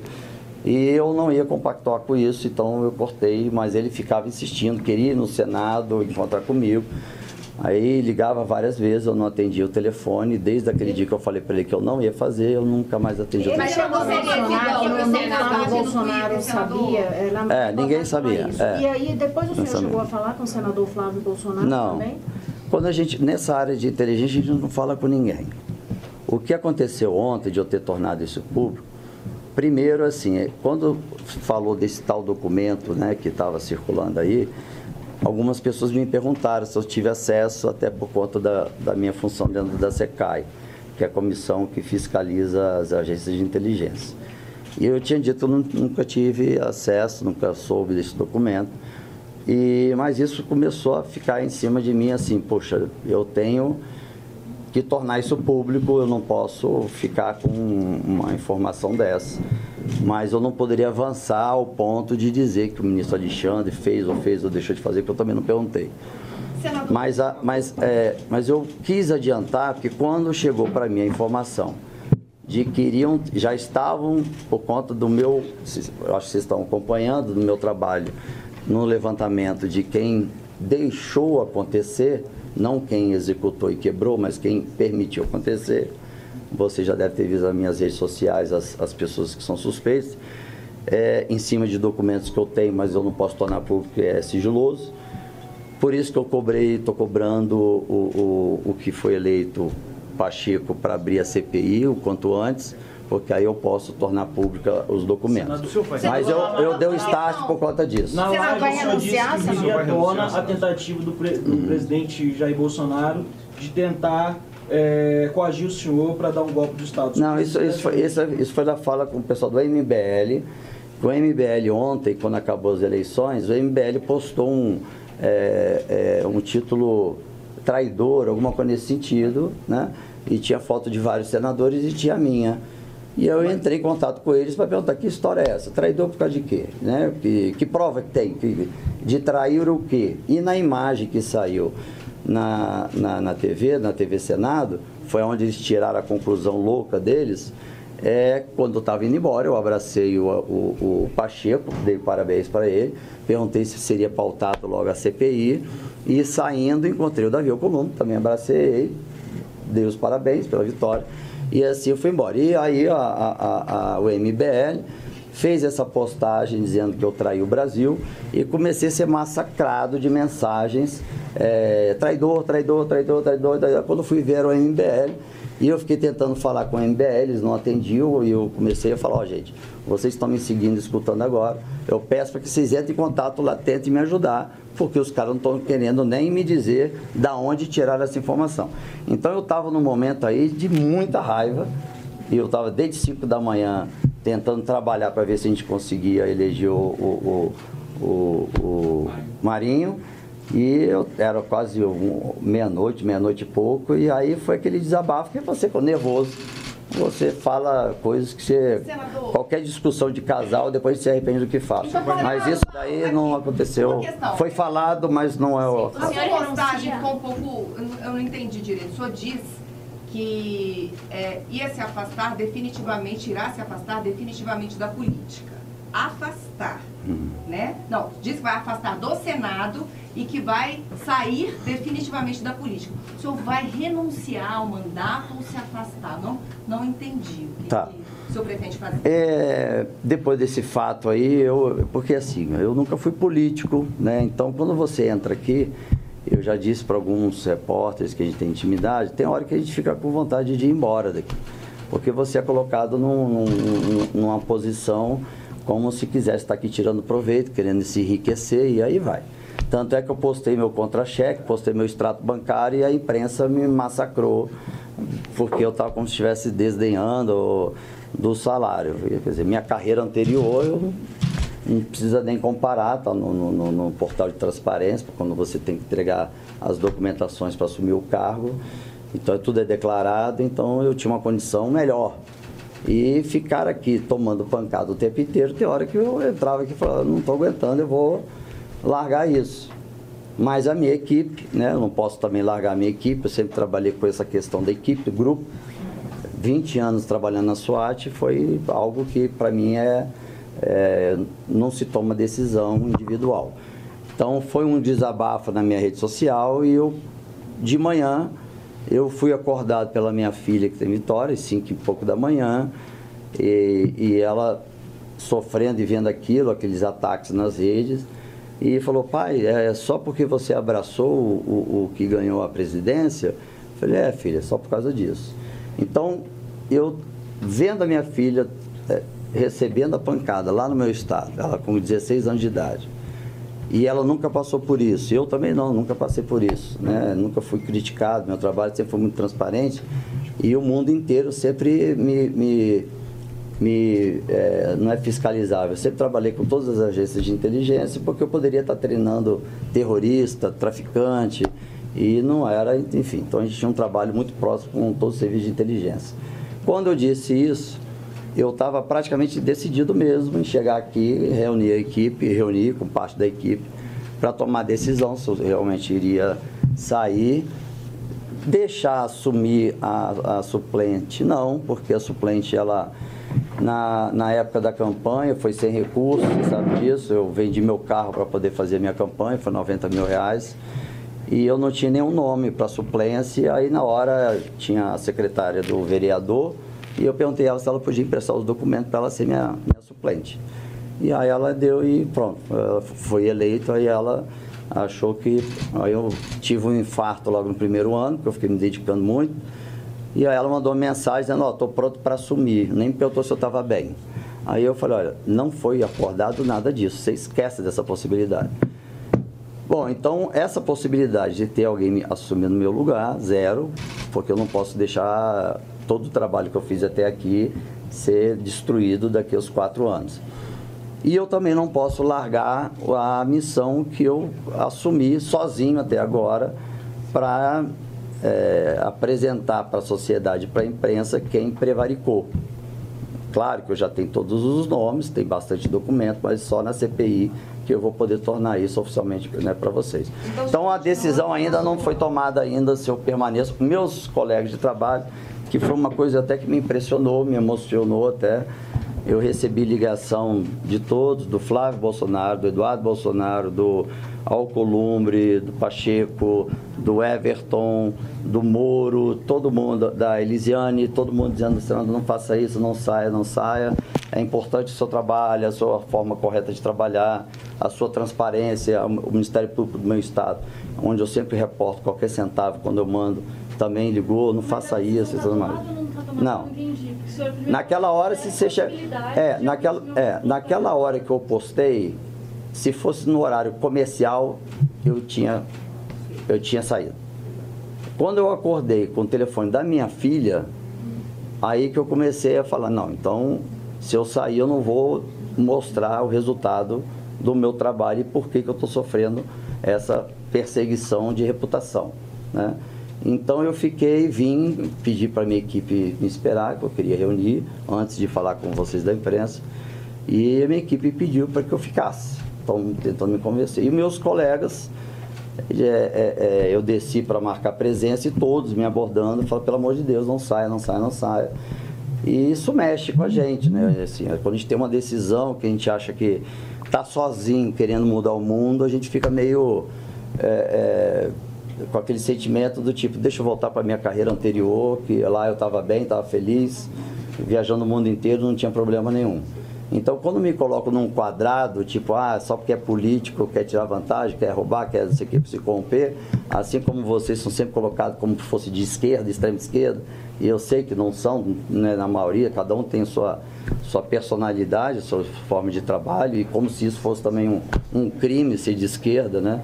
Tanto é que as minhas assessoras, eu tenho duas, Silvias, uma é de direita, outra é de esquerda. Mas é por isso. Então, eu cheguei aqui com o coração mais aliviado, até porque eu tomei um remédio para dormir, fui acordado pela minha filha, isso também me, me, me balançou.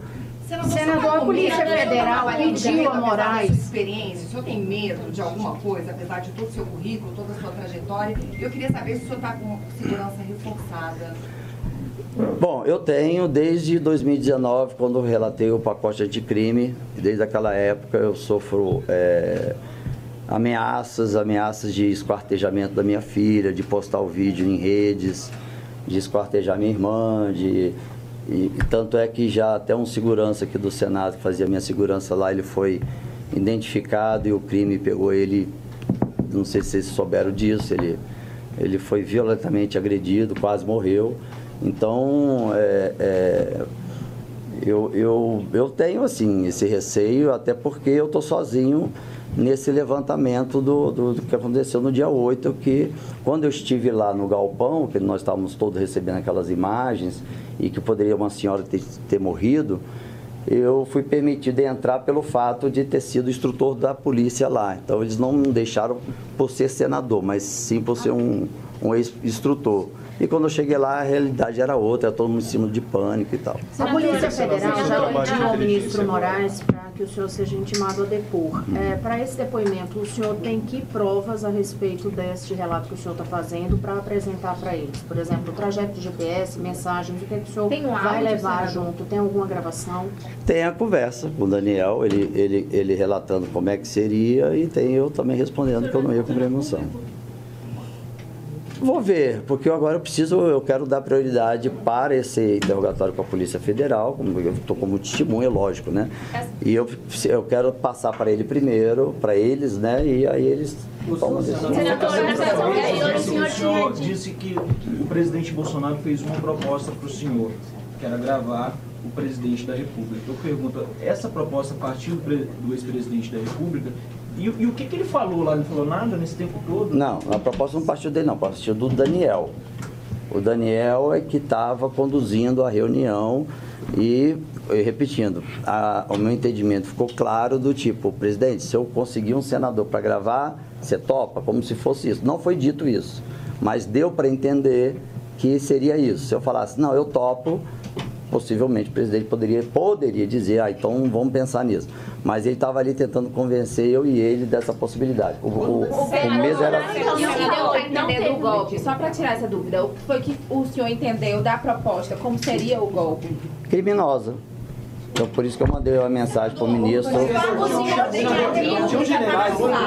O fato do presidente da República estar na sala, escutando aquilo e não pedindo, não pedindo a palavra e deixando isso rolar, o senhor entende como um, um apoiamento ao Daniel Silveira? Olha, se a gente, assim, é porque eu- na área de inteligência isso seria normal. Porque para nós, quanto mais a gente escutar e souber, melhor. Tanto é que foi por isso que o ministro Alexandre de Moraes falou, vá lá e escuta. Então você está nessas posições. Mas, senador, é quero saber. Não, então, se, se ele, se ele, é o que eu estou falando, pode até ser que o presidente, via GSI, estava ali também para escutar, para de, de repente denunciar o Daniel, não sei. Então eu não tenho como afirmar isso, porque como eu estava lá e eles também não sabiam que eu ia reportar o ministro, pode ser que ele também estava lá via GSI para reportar ao GSI essa proposta. O senhor disse que tem a conversa proposta do Daniel Silveira para apresentar como prova. Eu não entendi. O senhor gravou a conversa que o senhor Não, ele mandou mensagem pelo WhatsApp. Senadora, Só para tirar Eu vou precisar ter que né? votação lá embaixo. Só para tirar uma dúvida, na exposição de abertura que o senhor fez, o senhor disse que quando Gente, Daniel Silveira chegou a falar que era para fazer uma gravação, é que o senhor já né, sinalizou que não, não que aquilo ali seria criminoso, sei lá, mas que ficou de dar uma resposta depois. Eu não entendi se a negativa era naquele momento ou se depois o senhor ia repensar, enfim. Não, não era que eu ia repensar se eu ia fazer ou não. É que eu queria ter tempo para reportar o ministro Alexandre de Moraes. Porque se eu desse a resposta aquela hora, eu não poderia dar uma resposta sem antes falar com o ministro Alexandre de Moraes. Então eu tinha que primeiro reportar o ministro Alexandre de Moraes.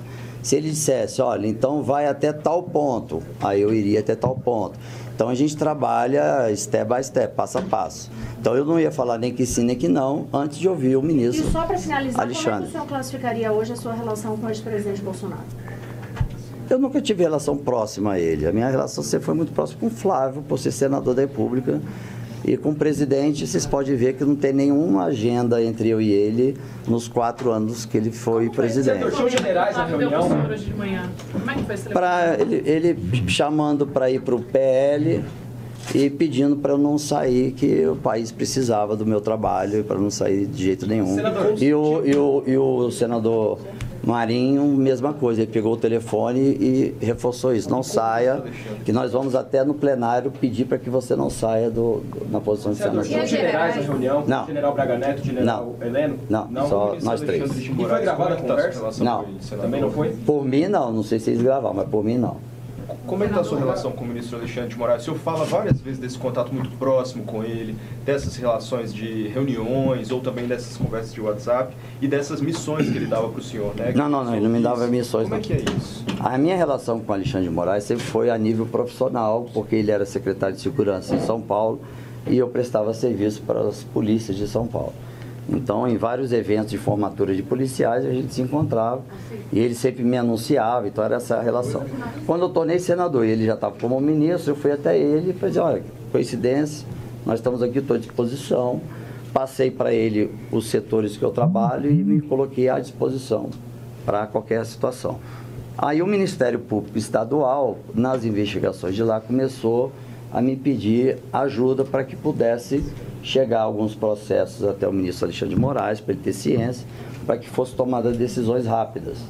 Então, assim, eu fui fazendo essa, essa ponte entre o Ministério Público Estadual com o ministro Alexandre de Moraes, apenas isso, não tinha nada de, de algo eh, dele me demandando, nunca me demandou absolutamente nada. Senador, quem as duas pessoas na reunião agora? O senhor revelou É, é, vou ter que descer. A relação minha com ele é muito profissional. Ele, ele é um- uma pessoa extremamente equilibrado, não, não tem, não colocou nenhuma posição de, de feliz ou ódio, ou, ah, que bom, que ruim, não. Ele ouviu e aí eu falei, tô liberado, posso ir embora, fui embora. E, senador, quem eram as outras duas pessoas na reunião, além do Daniel Silveira e do presidente? Só nós três. Só os três? Não tinha Só nós três. A matéria da Não. Tinha outras duas pessoas, Não. militares. Não.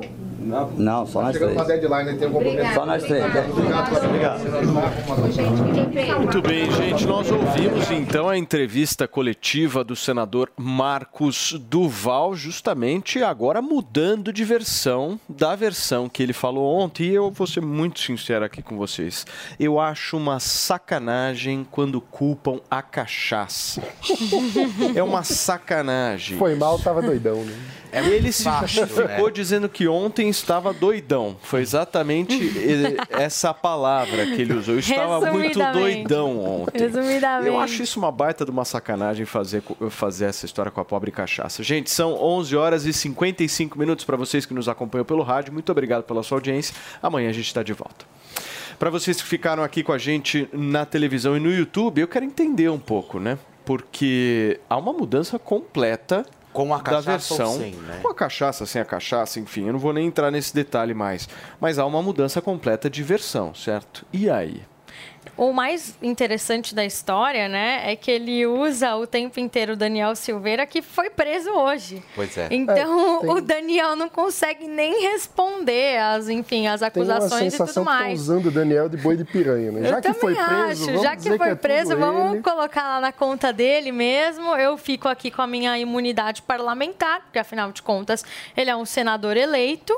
Mas assim, tem que existir uma investigação disso para a gente saber até que ponto, né, o que, que é verdade, o que, que não é.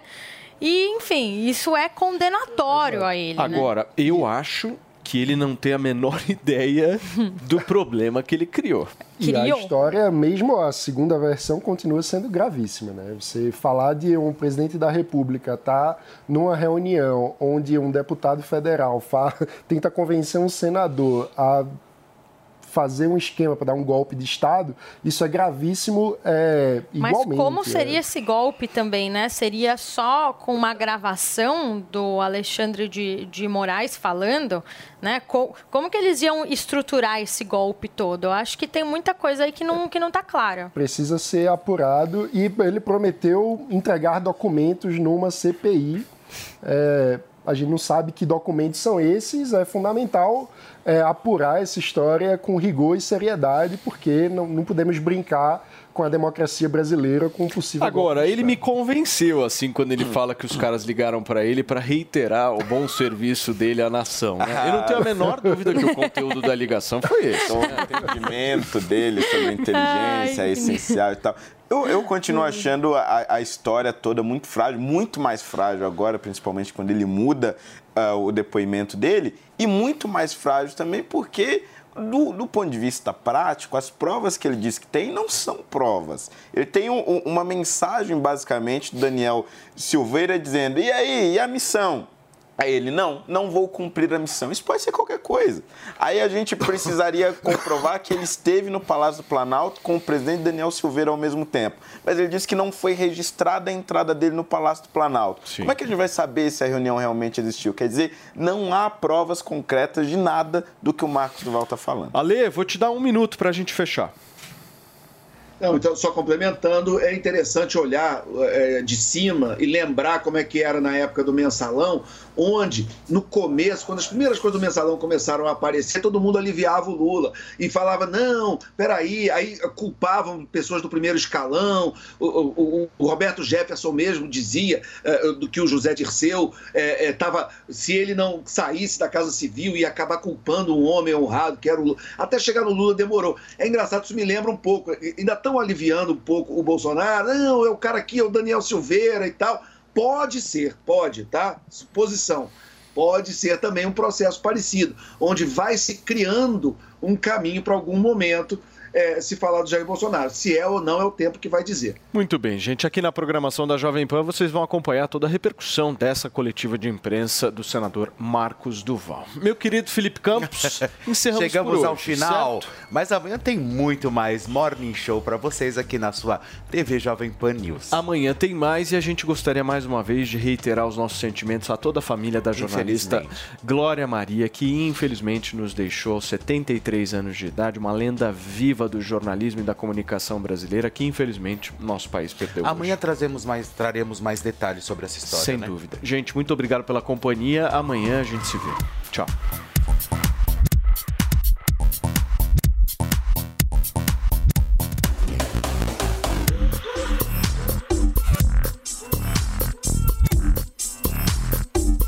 A opinião dos nossos comentaristas não reflete necessariamente a opinião do Grupo Jovem Pan de Comunicação. Realização Jovem Pan News. Okay, round two.